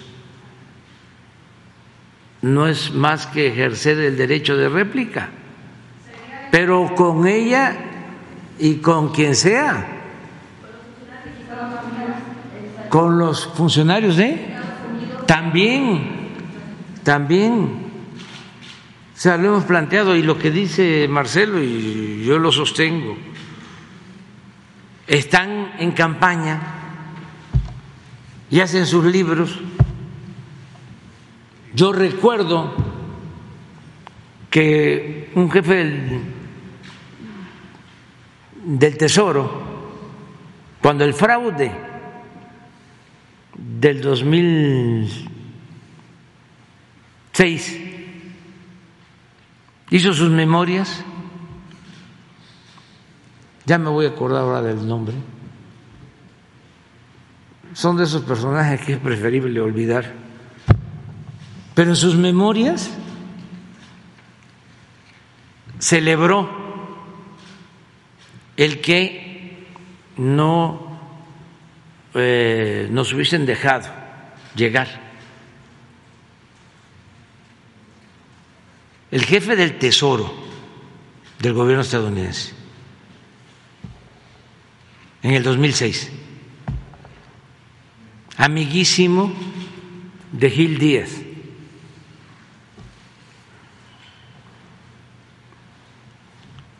Gil Díaz, por ejemplo, cuando pues era evidente de que íbamos a ganar, porque además, reitero, ganamos, solo que nos robaron la presidencia en el 2006 con un costo elevadísimo, porque de ahí vino lo de García Luna y todo esto que estamos padeciendo de violencia. De ahí se desató la guerra y se mantuvo la misma política de saqueo, de corrupción de injusticias, de privilegios. Nos costó muchísimo ese fraude. No estaría así el país. Sería muchísimo mejor si nos hubiésemos eh, evitado dos sexenios de predominio de una mafia de poder en la presidencia en el gobierno. Bueno, eh, Gil Díaz, ¿saben qué quería en la campaña? Modificar la constitución para que la subsecretaría de ingresos y el SAT se convirtieran en organismos autónomos, como el Banco de México. Dejarnos sin el manejo de las contribuciones.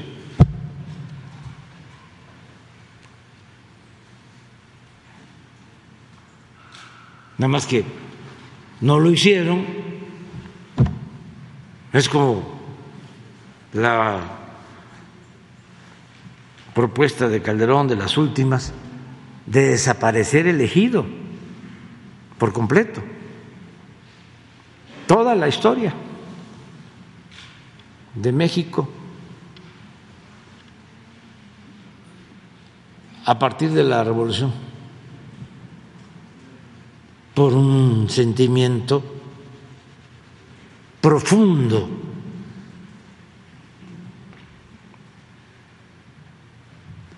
Antirrevolucionario, conservador.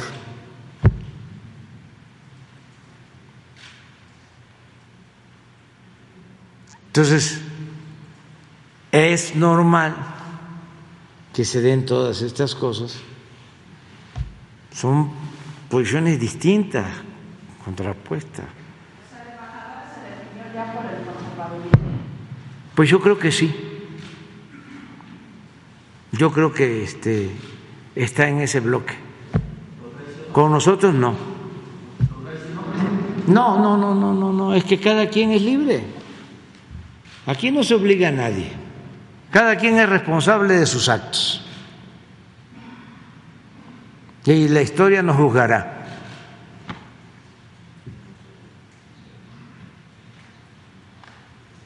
Que quiera tomar un camino que lo siga, que quiera tomar otro camino, pues es libre. Es maravilloso eso. Es muchísimo mejor que la simulación, que la hipocresía. Ay, soy independiente. Ay, soy de la sociedad civil. Ay, yo no tengo partido. Yo soy objetivo. No, lo que decía el viejo liberal Juan Álvarez, que me gusta mucho porque es muy claro. Esta ancheta está muy angosta, no hay ni para dónde hacerse.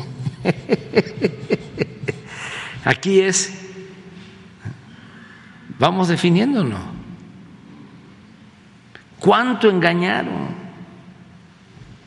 periodistas que supuestamente eran independientes y ahora enseñando el cobre, intelectuales supuestamente independientes y enseñando el cobre, porque no les gusta que se luche contra el clasismo y en favor del pueblo. Le llaman demagogia, populismo, paternalismo, socialismo, comunismo. Nada. Es humanismo, humanismo mexicano. lo que se manifestó cuando el cura Hidalgo luchó por la abolición de la esclavitud y los conservadores de entonces, que no son muy distintos a los de ahora en cuanto a pensamiento y obra, le cortaron la cabeza. Imagínense ustedes, lo asesinan, le cortan la cabeza y le exhiben 10 años como escarmiento, porque se atrevió a proclamar la abolición de la esclavitud.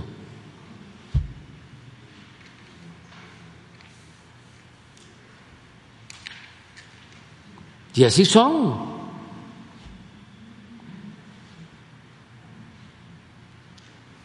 y clasistas y racistas. Y ahora sale y sale. No dejan de expresarse.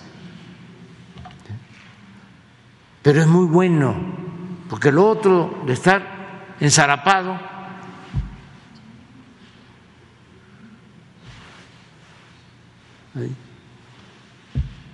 agazapado, con doble cara, sin definición, simulando fingiendo. No, eso no ayuda. Ahora es muy bueno. Imagínense que Roger Bartra o Aguilar Camín o Krause se definan ya abiertamente a favor de la derecha. Pero ¿cómo engañaban? ¿Y cómo hicieron daño? Porque Aguilar Camín eh, fue el que cooptó a muchos intelectuales, pero no solo intelectuales destinados a la literatura, sino arqueólogos, antropólogos, historiadores, diplomáticos. Era un dirigente de un agrupamiento, se convirtió en eso. Y sigue lo mismo. Y Krause por otro lado. Igual. Otro agrupamiento, dos agrupamientos dominaban. Eran los encargados de legitimar al régimen de corrupción, de injusticias, de privilegio. ¿Y por qué lo hacían? Por reaccionarios, por conservadores, pero también por dinero.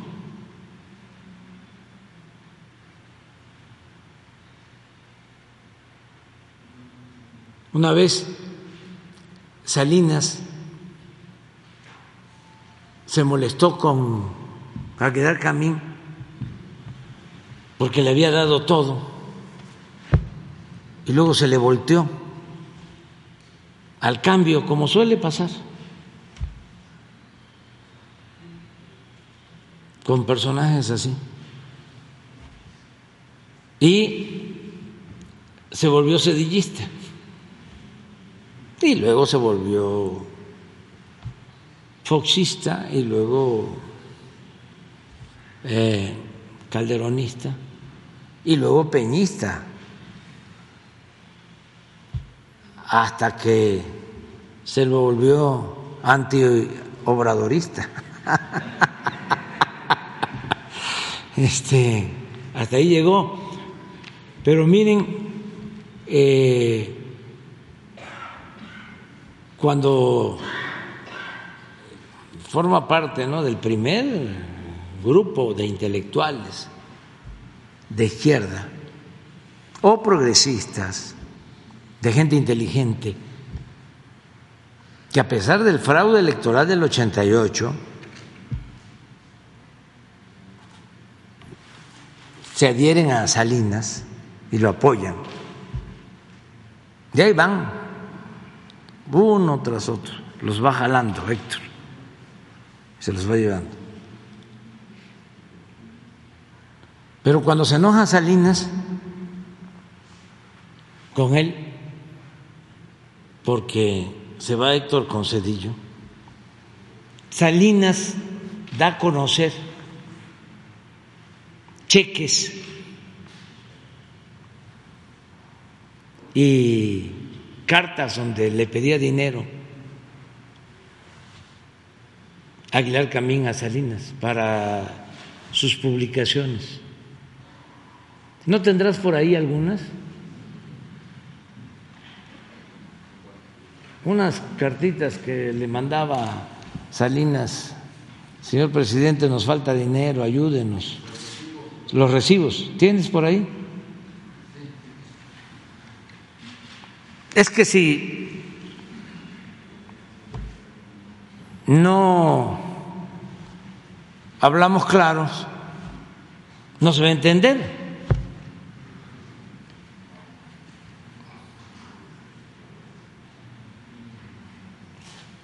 Creo que fue, sí, y la revista Contralínea sacó. Sí, sí, para darle la el crédito.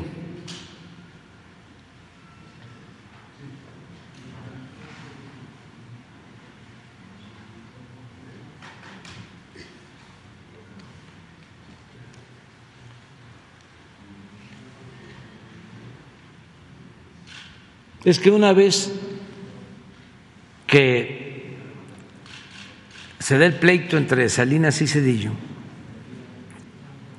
pues todos los medios también dejan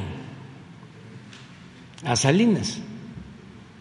Y es cuando se da aquella entrevista telefónica de Raúl Salinas con la hermana que la transmite Televisa. Recibí de la presidencia de la República la cantidad de 250 mil pesos. Ah. ¿Cómo? De los antiguos. 250 millones de pesos como primer pago por la realización del estudio el desafío educativo. Eso es muy interesante, porque desde entonces este grupo era el encargado de hacer los contenidos educativos con empresas españolas. Los libros de texto.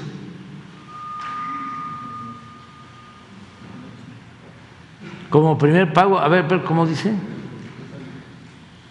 Por la relación del el estudio, el desafío educativo a realizar por el Centro de Investigación Cultural y Científica durante el siguiente semestre.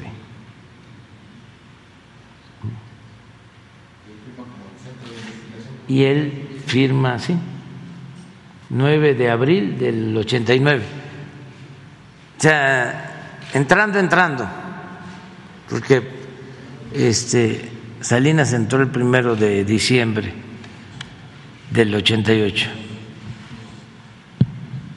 Y ese es saber que, a ver, que me tengo que acercar.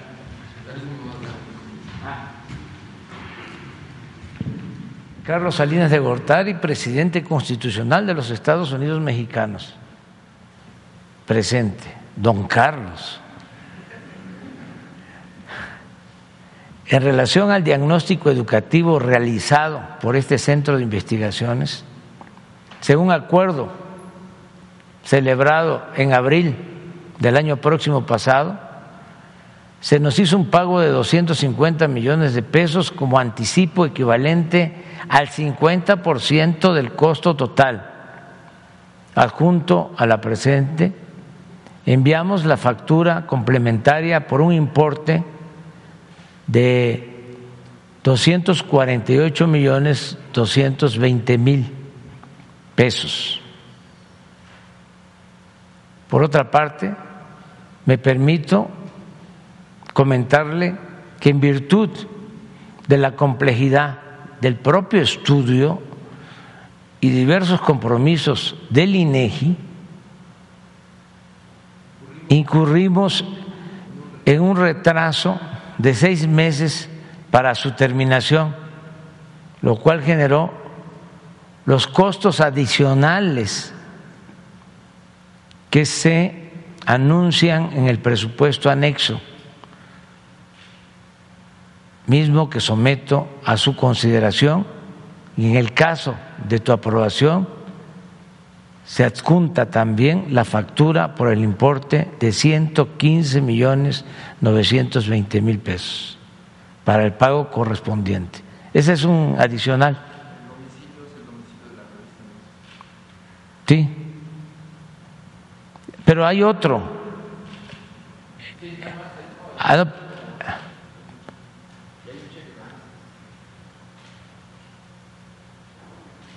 Presidente, sé que no hemos terminado, o sea, no habían terminado el trabajo, ¿no? Ah, el 93. Pero las finanzas, por la misma demora, andan mal.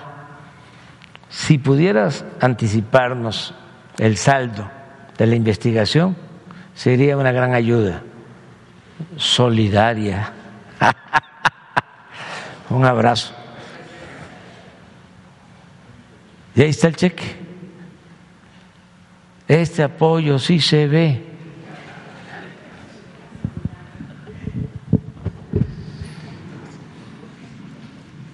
¿Lo sabían ustedes? Mucha gente no. Entonces, pues estos son los que no les gusta nada de lo que hacemos.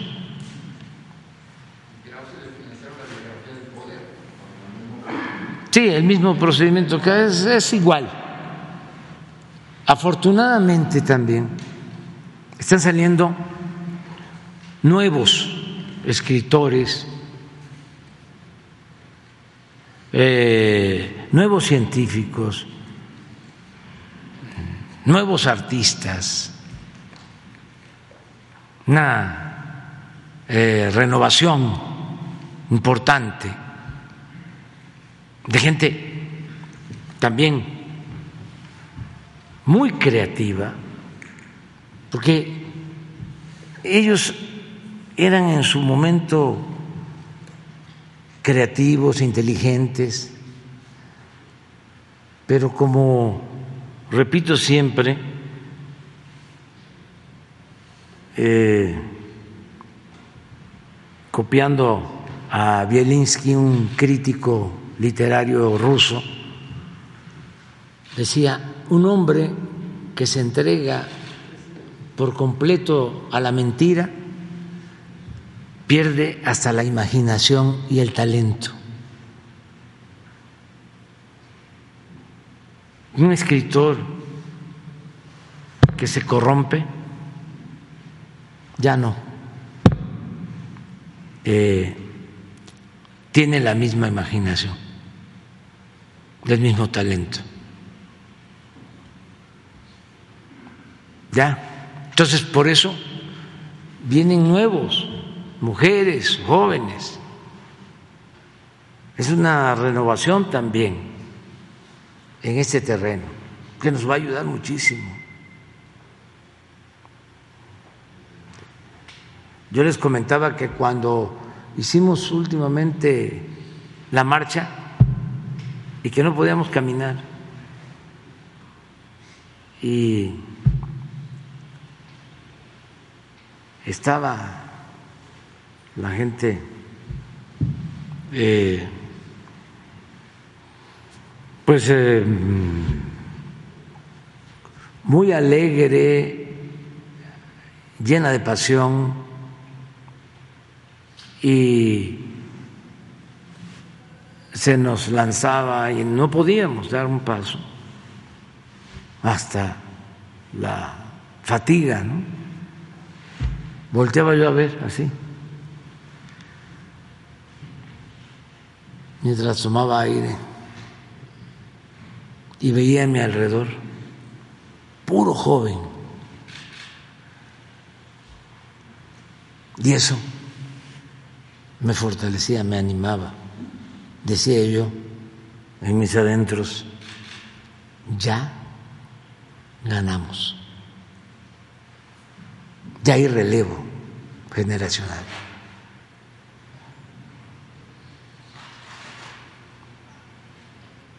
no va a ser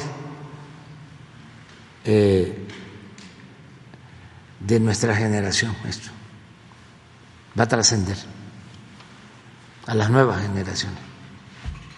Por eso vale la pena resistir, aguantar, porque no es en vano lo que se está haciendo. Bueno, seguimos. A mí. Gracias. Buenos días, señor presidente. Buenos días, secretarios.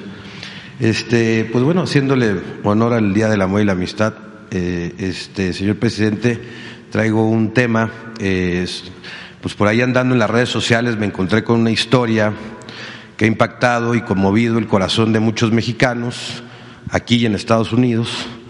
Y es la historia de un niño que se llama Lupito, un niño de menos de cinco años que lo encontraron vendiendo su balón, que era su único juguete y lo vendía para ayudar a su mamá.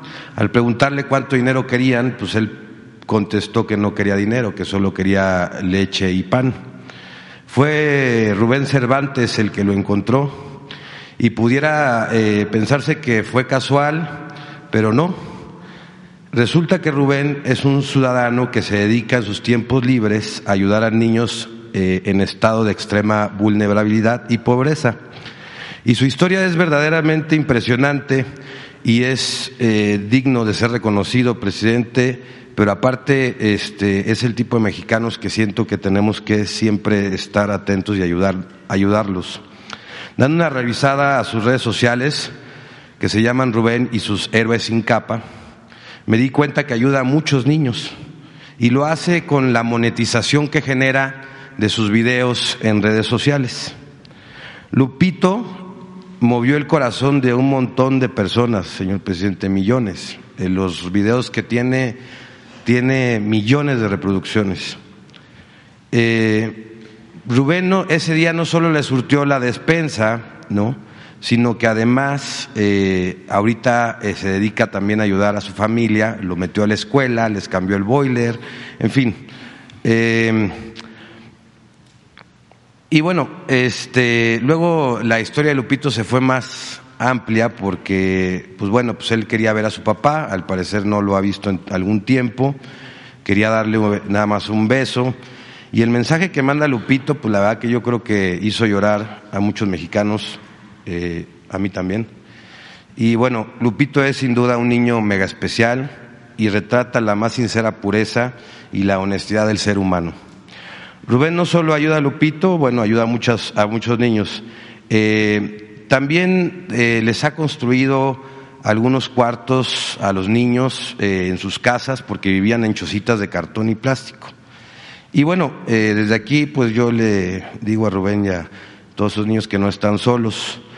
señor presidente, los programas sociales no llegan ahí. Ninguno de esos niños está becado a pesar de ser un, este, un derecho constitucional. La escuela las paga Rubén y algunas personas que ayudan, este, eh, digamos, este, como padrinos, así les dicen, ¿no? Este, pues esa reforma que se impulsó, que es, ya tiene un derecho constitucional para ser becados como estudiantes, pues no llega, tampoco llegan los programas sociales, estamos hablando del estado de Durango, de Durango. Yo platicando con Rubén me decía que llegan muchos políticos ahí a prometerles que pues bueno, pues en campañas y esto, y pues ya, eh, pues, pues nunca les cumplen nada, ¿no? Aparte de que ellos no dependen de nada. Tampoco las mamás tienen este programas sociales, señor presidente. Yo me pregunto qué estaría haciendo el delegado en Durango, eh, teniendo estas situaciones y siendo un tema tan viral, ¿no? Este, que no ha podido revisar que estas personas no tienen los programas sociales que han impulsado del, gobierno de la cuanta transformación. También, señor presidente, pues ellos tienen el, deseo y el anhelo de construir un centro o una, pues un comedor, ahorita tienen un comedor que rentan, pero pues pues están haciendo talleres de lectura, salen los niños de la escuela y en sus tiempos libres los enseñan a leer más. Y pues bueno, también habría que preguntarse qué sería de todos esos niños que de verdad están en extrema pobreza, presidente, eh, si no sería como una persona como Rubén que les hace un soporte y les, eh, digamos, este, les da principios, valores, lecturas y todo un conjunto social para que ellos puedan tomar otras decisiones en el futuro, porque resulta que también están en un estado, en una zona de alta este, eh, o pues eh, peligrosidad, pues, o sea, con incidencia delictiva, y pues son niños que pudieran estar destinados en un futuro a seguir algunos pasos equivocados, y precisamente es lo que estamos tratando de abatir, ¿no? Y desde la niñez. Señor presidente, eh, yo le quiero preguntar eh, si es posible, señor presidente, que este caso se tome desde presidencia, se vea se le entreguen los programas sociales a, esos niños, este, a sus mamás o a sus papás,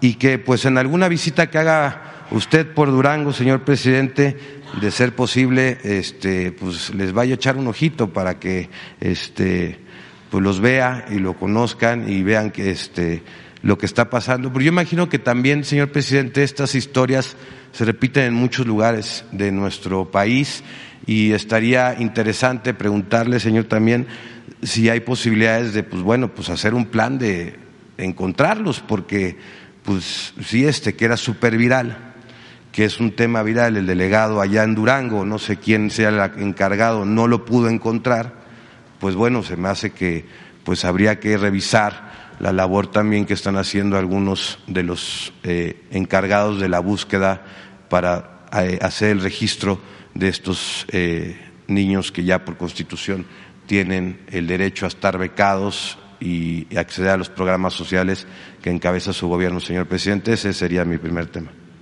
Mira, este, Amil, vamos a ayudar este, en este caso para que este, los incorporen eh, a los programas de bienestar, pero para información y para tranquilidad de todos los que tienen buenos sentimientos, eh, no hay un municipio en México, en el país, en donde no lleguen los apoyos para niñas, niños, eh, campesinos, jóvenes, adultos mayores en todo México, como nunca. Este año, de manera directa, se están dispersando 600 mil millones de pesos para beneficio de 25 millones de familias. Si me dices, y tenemos tiempo, eh, ¿Qué municipio es de Durango? Están en Durango, la capital de Durango. ¿Mande? En, Durango, Durango, la capital. La capital. A ver si mm, nos manda este eh, Carlos Torres los apoyos a Durango capital, al municipio de Durango. Todos los municipios, yo acabo de ir a eh, el municipio, yo diría que de los más marginados, Pueblo Nuevo, límites con, con Nayarit, en la sierra, y ahí estamos ayudando. eh, San Dimas, Durango, Tagultita, límites con Sinaloa. Estamos haciendo un camino para comunicar por primera vez la cabecera municipal con San Ignacio, Sinaloa.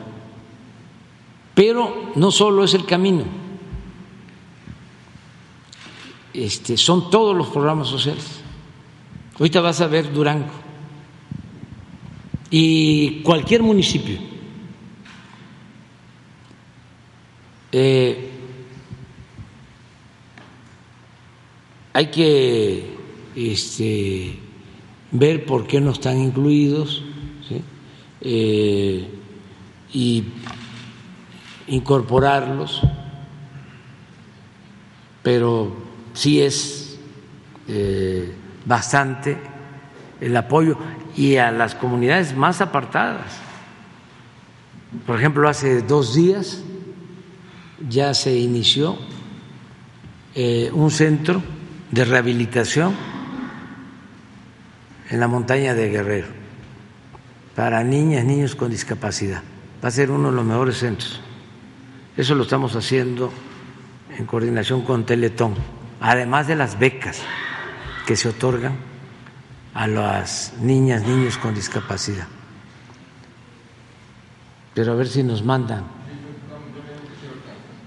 a veces he notado en algunos este, eh, municipios o en algunos con personas que generalmente viven en gobiernos que no son este, eh, pues afines al suyo, eh, que no llegan a algunos programas. Es decir, a veces parece hasta bloqueo de algunos este, gobiernos que pareciera que esos no llegan a algunos lugares. Y lo he notado, por ejemplo, cuando está gobernado por alguna otra pues algún otro partido que el PRI o el PAN, en este caso Durango, pues bueno, pues pues no es un no es no está gobernado por este algún eh, por Morena, Pero te voy a demostrar de que este, no es cierto lo que estás diciendo. ¿Quién gobierna Durango? Ahorita está Villegas. ¿Quién? Villegas se apellida. ¿De qué partido es? Es el, el PRI. ¿Eh? Es el PRI.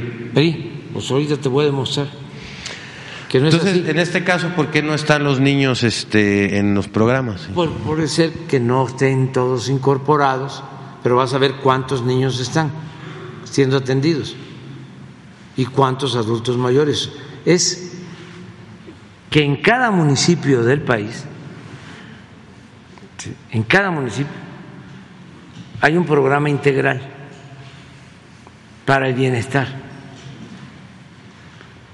Y eh, en Durango, Durango, por ejemplo, no está el Sembrando Vida, pero sí está en el medio rural y sí está el jóvenes eh, construyendo el futuro, seguro, y sí están las becas, ahora las vas a ver, y están los apoyos para adultos mayores.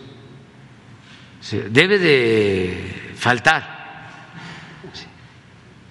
Pero es en todos los casos. Nosotros no somos sectarios y nosotros padecimos mucho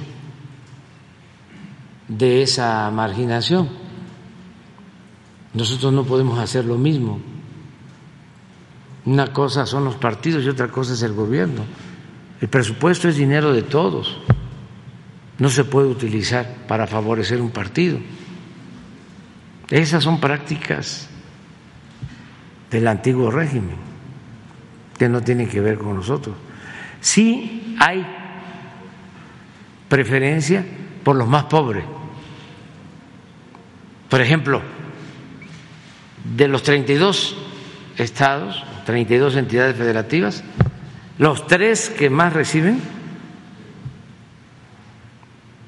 que eh, reciben eh, más del 100% en cuanto a viviendas, hogares, son Chiapas, Guerrero y Oaxaca, pero es por pobreza.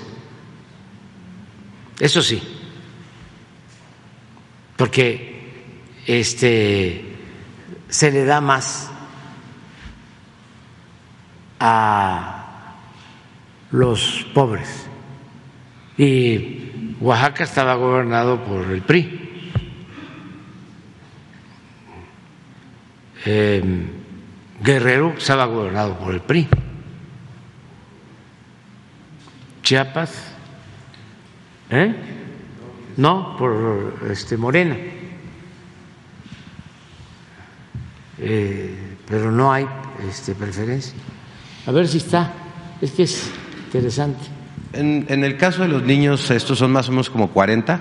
¿Mande? Eh, en el caso de este caso específico, eh, porque no quisiera yo generalizar de que esto está pasando en todo el país, no, sino en ese caso específico de esos, de esos niños, no los tienen. La, la solicitud básicamente radica en pues si se agreguen, que se Sí, noten, que se ayude sí. a Rubén, que este, que de alguna manera, pues bueno, es una, es una acción de verdad, señor presidente, ojalá en algún tiempo libre pueda ver el, al niño Lupillo ahí en la red social, este, y ver esa historia, ¿no? Que la verdad ha sido impactante para Sí. muchas personas. Y yo hablando con, con, con, con ellos, porque hablé con ellos, ¿no? Este, pues bueno, me doy cuenta que, este, que esos programas no llegan. De hecho, eh, por ahí Rubén dice, bueno, pues es que si me los, si, si ingresaran a las becas estas, pues a nosotros nos permite retirar el apoyo que les damos eh, para eso, ¿no? Y ir a buscar más eh, Sí. niños que, que estén en ese estado, ¿no? Y, y canalizar ese apoyo que, que estamos dando ahorita para eh, pues entregarles a otros niños e ir buscando, ¿no? Al parecer es un movimiento muy genuino, señor presidente, el Sí, que sí, trae, sí, sí, ¿no? sí. Y muy, muy loable. Sí, pero el, el- el- lo que ellos hacen ¿sí? se está haciendo a nivel nacional. O sea, imagínate los sentimientos que se producen cuando eh, sabes que hay un millón doscientos mil niños, niñas y niños, un millón doscientos mil ¿sí? que reciben pensión por discapacidad. O los sentimientos de que hay más de cuatro millones, todos los estudiantes de nivel bachillerato de escuelas públicas que reciben una beca.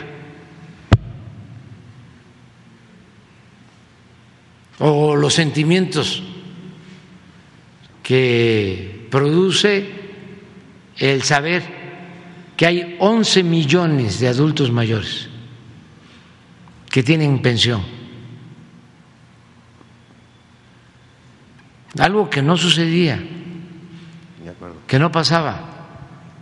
Pero nada más en becas, desde preescolar hasta posgrado, son 11 millones de estudiantes. Solo los que reciben becas de alrededor de 2.500 pesos mensuales para estudiar. El nivel superior, 2.550, algo así. Sí, son como 340 mil, son más que los que estudian en la UNAM, que es la universidad con más alumnos. 340 mil de 2.500 pesos mensuales. No, eso eh, eh, está bien atendido, sin embargo, sí, eh, hay que estar pendientes para que los que lo necesitan y no están en los programas se les incluya. Yo voy constantemente a los pueblos y ahí estoy recibiendo ¿no? Eh, eh, peticiones, eh, también quejas, pero en general eh, quienes están a cargo de estos programas promotores, servidores de la nación, cumplen y están pendientes. Son muy pocos los casos. Sin embargo, lo vamos a revisar y se les va a como una ayudar. excepción, digámoslo así. Sería como un caso excepcional. No, no, no, no, en general. O sea, se ayuda en estos casos y los que no tienen y lo necesitan eh, deben de ser atendidos. Es un asunto de justicia. ¿Cómo los canalizamos, señor presidente? ¿Cómo los hacemos? Este? Ah, hoy mismo Hoy mismo los van a ver. Bien. A todos. Pero no ha mandado.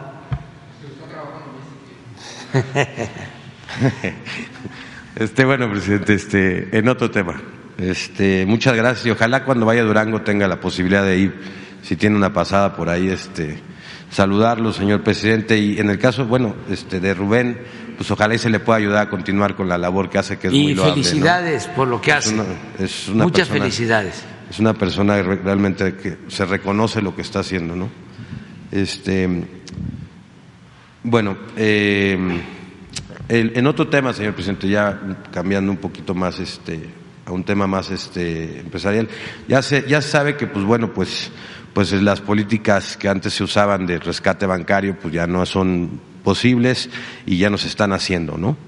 Eh, pasó un caso el 30 de junio del 2020 que la Junta de Gobierno de la Comisión Nacional Bancaria y de Valores decretó la revocación del Banco de Ahorro FAMSA. Eh, y bueno, pues entre los motivos, eh, pues hay muchas este, irregularidades que se le encontraron a este banco, pero, señor presidente, resulta que incluso anteriormente a que se encontraran estas eh, irregularidades, pues por ejemplo, un año antes de que entrara su gobierno, pues este banco pues eh, ofreció las tasas de interés muy altas, ¿no? Eh, a sabiendas de que ya estaban cometiendo todas estas irregularidades y que en las antiguas administraciones, señor presidente, no los revisaron o los dejaron operar con todas esas faltas. Y bueno, eh, cuando sintieron que, bueno, pues este, un año antes de su, de su entrada, pues alzaron las tasas altísimas y pues mucha gente metió su dinero ahí a, a ahorrar. Resulta que, pues bueno, muchos de los ahorradores, pues ya establecieron sus juicios, como debe de ser correcto, en lugar de que los rescate el gobierno. Pero eh, resulta, señor presidente, que eh, eh, a pesar de que ya hay una sentencia, la comisión eh, bancaria pues no ha querido liquidar digamos eso, es decir, o sea, hay muchos acreedores, hay muchos ahorradores que están esperando la liquidación de ese banco para que una vez que vean a quién le alcanza cobrar, digámoslo en, así, pues bueno, los que no alcanzaron puedan proceder de manera legal en contra de los de las de las personas que son dueñas de este banco que tienen otro patrimonio grande también y que pueden ellos seguir sus procesos legales para ir en búsqueda de rescate de sus ahorros. El problema es que no está resolviendo la Comisión Bancaria y pareciera como que hasta le están echando la mano, de alguna manera lo digo así, entre paréntesis, al dueño de ese banco, porque pues al único que le beneficia que no se liquide ese asunto, a pesar de que ya hay sentencias, pues es a, la familia que eh, era dueña de ese banco.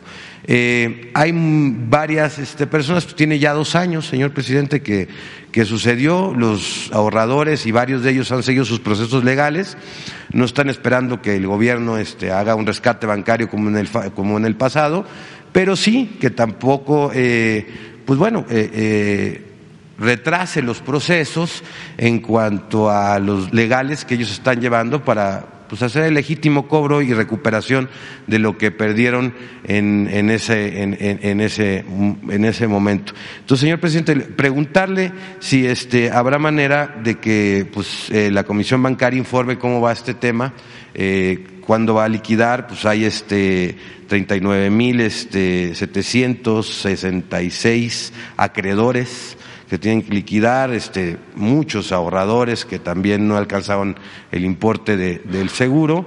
Y bueno, eh, pues este, el, el, tema judicial está todavía en proceso, pero ya hay una sentencia para que este, este, pues informen cuánto hay y a quién le alcanza.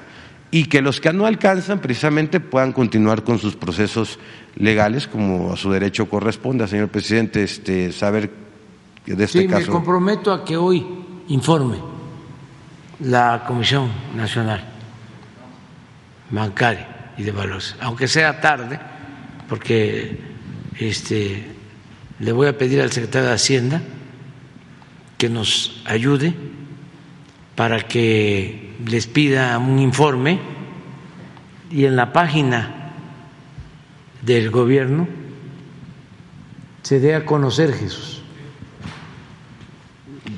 Ya este como este último este tema, señor presidente, bueno, este y sí, nada más para cerrar este caso, sí. este eh, sí hubo este quebranto, sí. Pero la política es, como tú lo sabes, de no rescatar a banqueros como se hacía anteriormente. Correcto. Sí, y hay eh, para eso un fondo en donde se protege a los ahorradores. Yo creo que eso es lo que están sí, precisamente, planteando. Precisamente este, se sabe que no va a alcanzar, o sea, Sí. que precisamente por eso le quitan la... Porque hay una cantidad, este, un límite que se establece. Sí. Entonces deben de haber eh, ahorradores con eh, más fondos, con más recursos. Y se presume que fue un, un como eh, fraude, ¿no? Porque algunas personas este, dicen es que, ¿cómo es posible que un año antes de que le quitaran la licencia ofrecieran las, las- los intereses más altos? Nos fuimos con la finta, ya sabían que venían mal, que no tenían ese fondo, que iban, que estaban Sí. irregulares y que bueno, a pesar de eso, este, pues nos hicieron este, Sí. meter nuestro dinero Sí, ahí y perderlo. ¿no? Bueno, y, y están en lucha de eso. Vamos a informar. Este, le quiero nada más este, leer este, este parrafito, señor presidente. Dice, para hablar de Tabasco, hermano mío, hay que tener el alma siempre verde, que fluya el sentimiento como un río y una música clara, con- co- como alas en el labio y corazón. Es un poema, señor presidente, de este Ángel Suárez Rodríguez. La que- paja. la Ya paja falleció. Que nos encontramos en un viaje precisamente a su señora esposa, a Rubí López este, Falconi, que nos regaló este libro, que se lo dedica, ¿no? Este, está ahí una dedicatoria para usted. Eh, y en ese contexto, pues bueno, es hermana del licenciado, este, del notario público Payán B.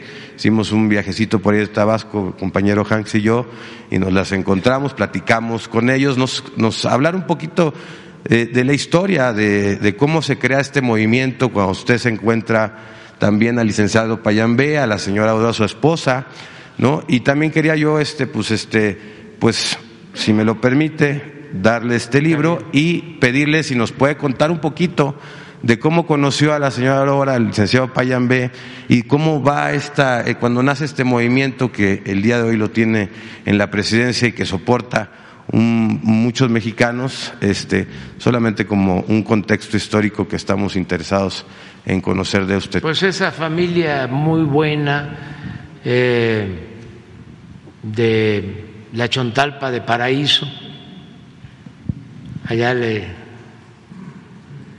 llaman Paraíso, este Paraíso eh, es un paraíso, es un lugar muy bello. Y entonces de ahí era este poeta extraordinario familiar de ellos, amigo de, el papá y de la mamá de, de Adán, también una hija del poeta se casó con un hijo de Carmen Salinas. La conocimos, de hecho. Sí, y este falleció el hijo. Entonces tiene unos poemas bellísimos. Este, pues imagínense en el trópico, eh, aunque no influye, se dice el determinismo mm, geográfico, pues los que nacemos en el trópico tenemos pues ciertas características. Eh, mucha pasión, porque en el trópico los verdes se amotinan, los ríos se salen de cauce.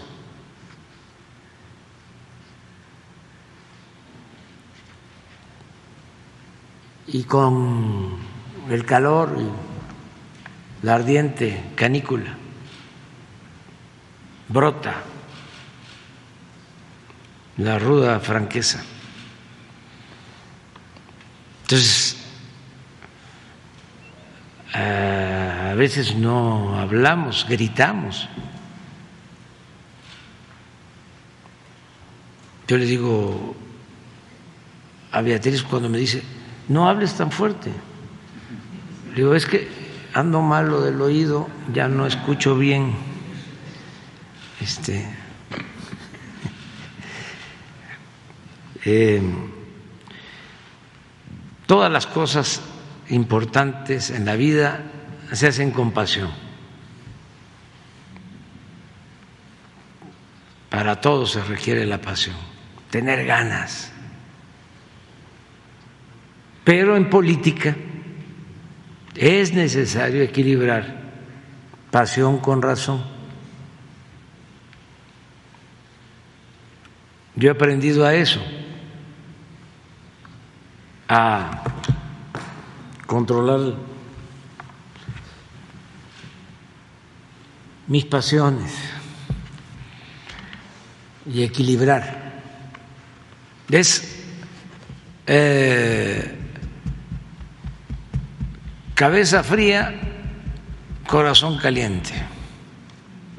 Entonces, así es Tabasco y no como lo pintan. Entonces es muy bello y esa familia de Adán, gente muy generosa, muy buena, como todos mis paisanos y la verdad, como todos los mexicanos. Ayer hablábamos en la reunión de salud precisamente de cómo hemos podido eh, enfrentar el grave problema del consumo de drogas, que es algo que nos preocupa y nos ocupa, que debemos de eh, atender, ya lo estamos haciendo, pero vamos a aplicarnos más, porque son eh, situaciones distintas. Por ejemplo, es muy lamentable lo que sucede en Estados Unidos, muy lamentable,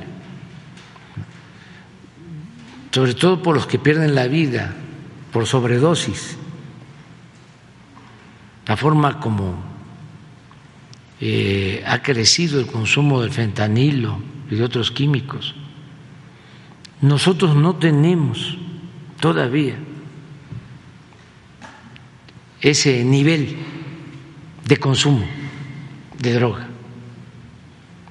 Y tenemos que evitarlo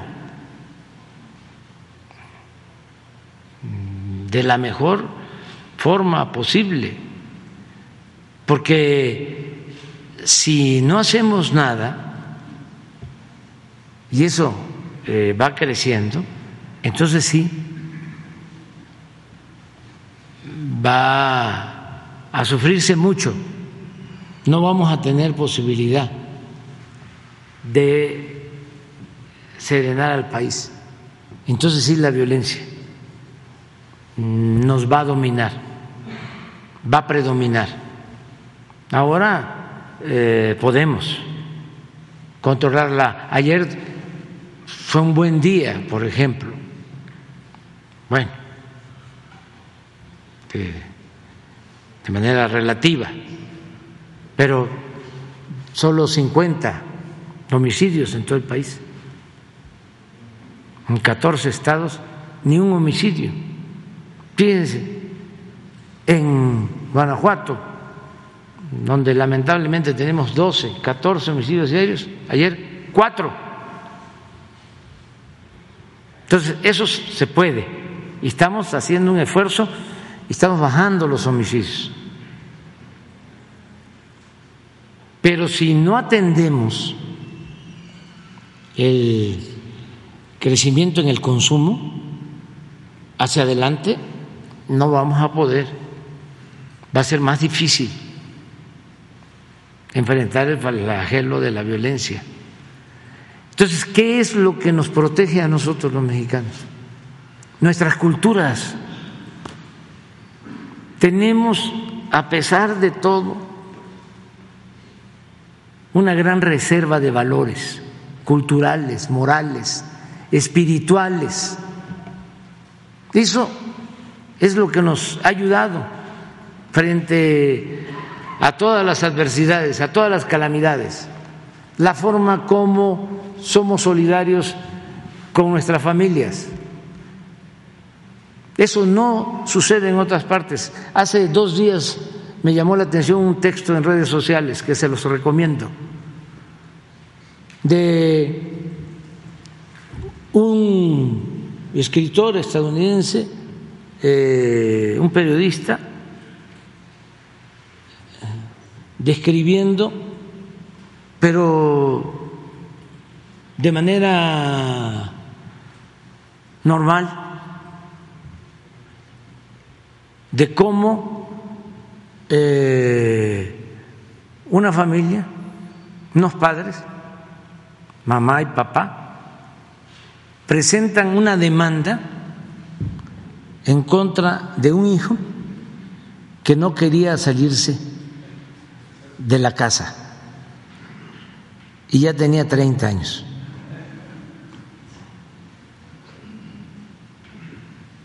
Y fueron, y el juez les dio la razón, el muchacho pedía seis meses de ampliación para estar todavía en su casa y les dijeron, no, te vas. ¿Ustedes imaginan eso en nuestra familia? Sí, por eso abusan, ¿no? No se quieren ir nunca. La mujer, los hijos y todo, ¿no? Pero esa es eh, una característica, eh, yo digo buena, lo mismo en el caso de nuestros ancianos. En otras partes, al asilo. Acá no, no es igual. Entonces, ¿por qué no tenemos eh, eh, este consumo de drogas en exceso? por nuestros valores, porque eh, no hay eh, el abandono, la soledad que se puede presentar en otros lados. Aquí la familia ayuda, los amigos ayudan. No es una sociedad individualista. Se intentó eh, meter ese modelo contrario a nuestras tradiciones, ese egoísmo, pero no ha podido con nuestra cultura. Y ahora, con los programas de bienestar, y si este, informamos a los jóvenes del daño que causa la droga, sobre todo los químicos, vamos a poder tener eh, menos consumo. Pero lo más importante es la grandeza cultural de México, la profundidad en las raíces culturales de nuestro pueblo, toda esa reserva de valores que nos ha ayudado muchísimo. A ver lo de Durango, sí. Mira, este es el municipio nada más de Durango. Jóvenes construyendo el futuro, nada más el municipio. Mil quinientos cuarenta y dos jóvenes. Ellos reciben un salario mínimo. Si ya no estudian eh, y no tienen ocupación, trabajan como aprendices y se les da un salario mínimo y trabajan en empresas, en talleres, en pequeños comercios. Mes con mes reciben su salario. Y dicho sea de paso, ya no es tampoco, o ya eh, no es eh, mínimo mínimo. Mm, ha aumentado desde que estamos el 90% en términos reales. Ya son como 180 pesos eh, diarios. Estos son los becados nada más del municipio de Durango, que estudian universidad. Estos reciben 5.150 bimestral, como 2.500 este, mensual. Ah, aquí está, mira, 6.310 mensuales. Estos. Todo esto no había. Estos eran nada más para narro, los ninis.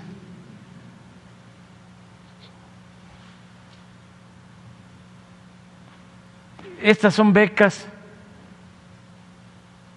de nivel eh, medio superior, lo que te decía, de bachiller en Durango, casi 23 mil becados. Ah, bueno, esta es la meta, eso es los que están. Sí, aquí, no, este, son los que están. 1078 y aquí 2705 y aquí 22771. Estos reciben beca. Son estudiantes de preparatoria. Todos los que estudian en escuela pública. Estos son los de primaria preescolar, primaria y secundaria. 14.442 en Durango.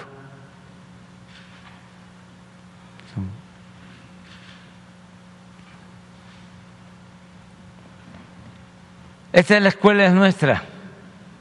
Todo el municipio de Durango tiene 752 escuelas. Ya hemos entregado apoyos en 141 escuelas para sociedades de madres y de padres de familia. Aquí vamos atrasados. Se entrega el dinero a la sociedad de padres madres de familia y ellos con ese dinero, con ese presupuesto, deciden mejorar la escuela, lo que les hace falta. Es directo en otras partes ya llevamos 80%, 90% de avance. Este es Durango. Pensión para el bienestar de adultos mayores. Están recibiendo el apoyo 54.070, solo en el municipio, no en el Estado. Solo este programa tiene una inversión anual mil seiscientos treinta y nueve millones de pesos. Eso nunca en la historia.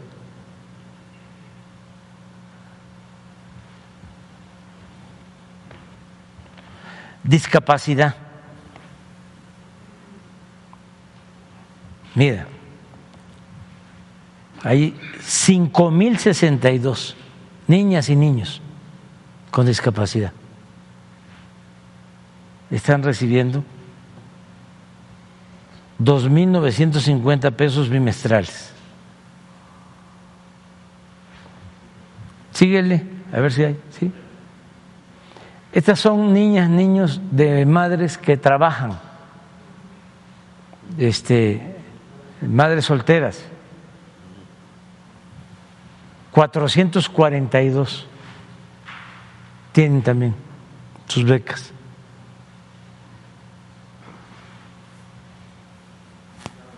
Eso es bienestar, es pesca. Este es, ahí no hay este, apoyos. Eso es básicamente, ¿no? Porque es la capital. Pero así está en todos los eh, municipios. ¿Por qué no subes la, síguele, la otra hoja? Ah, bueno, pero esa, esa, esa no es de... ¿Es, es también? Sí, es tandas, mejoramiento urbano, vivienda. Ahí falta de ejecutar 654 acciones de vivienda. Crédito a la palabra. Ahí sí, ya se dio 9.523 créditos. Y este es importantísimo. Yo pensaba que como era la capital, pero deben de tener medio rural, tienen 1.121 campesinos que reciben un jornal de seis mil pesos mensuales para sembrar sus tierras con árboles frutales y maderables. Súbele. Este es un programa que va a ser muy importante, más que está iniciando todavía. Por ejemplo, estos cuatro mil 26 productores van a recibir 2.360 toneladas de fertilizante, gratuito. Este es un plan para todo el país. Bueno, en general, si lo, si, si lo, 2.539 millones, solo para el municipio.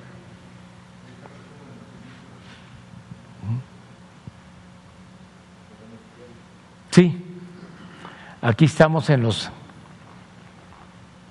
eh, beneficiarios, ¿no? 112 y hasta ahora 105 mil beneficiarios. De 186 mil viviendas, aún siendo urbano. Si fuese municipio más rural, eh, casi, eh, bueno, aquí, como el caso de Oaxaca o de Chiapas o eh, de Guerrero, aquí serían más de 186 los beneficiarios, aquí serían como un 60% de todos, de todas las viviendas, que llega cuando menos un apoyo. Pero tomamos en cuenta. Entonces nada más faltaban esos. ¿Mande? faltaban nada más esos niños entonces. Sí. Gracias, presidente. Ya es muy. Ya, ya, ya, ya. Ya, ya, ya, ya. Ya, ya. Sin lista. Sin lista, sin lista. Sí. sí. Me voy a dar cuenta, ya.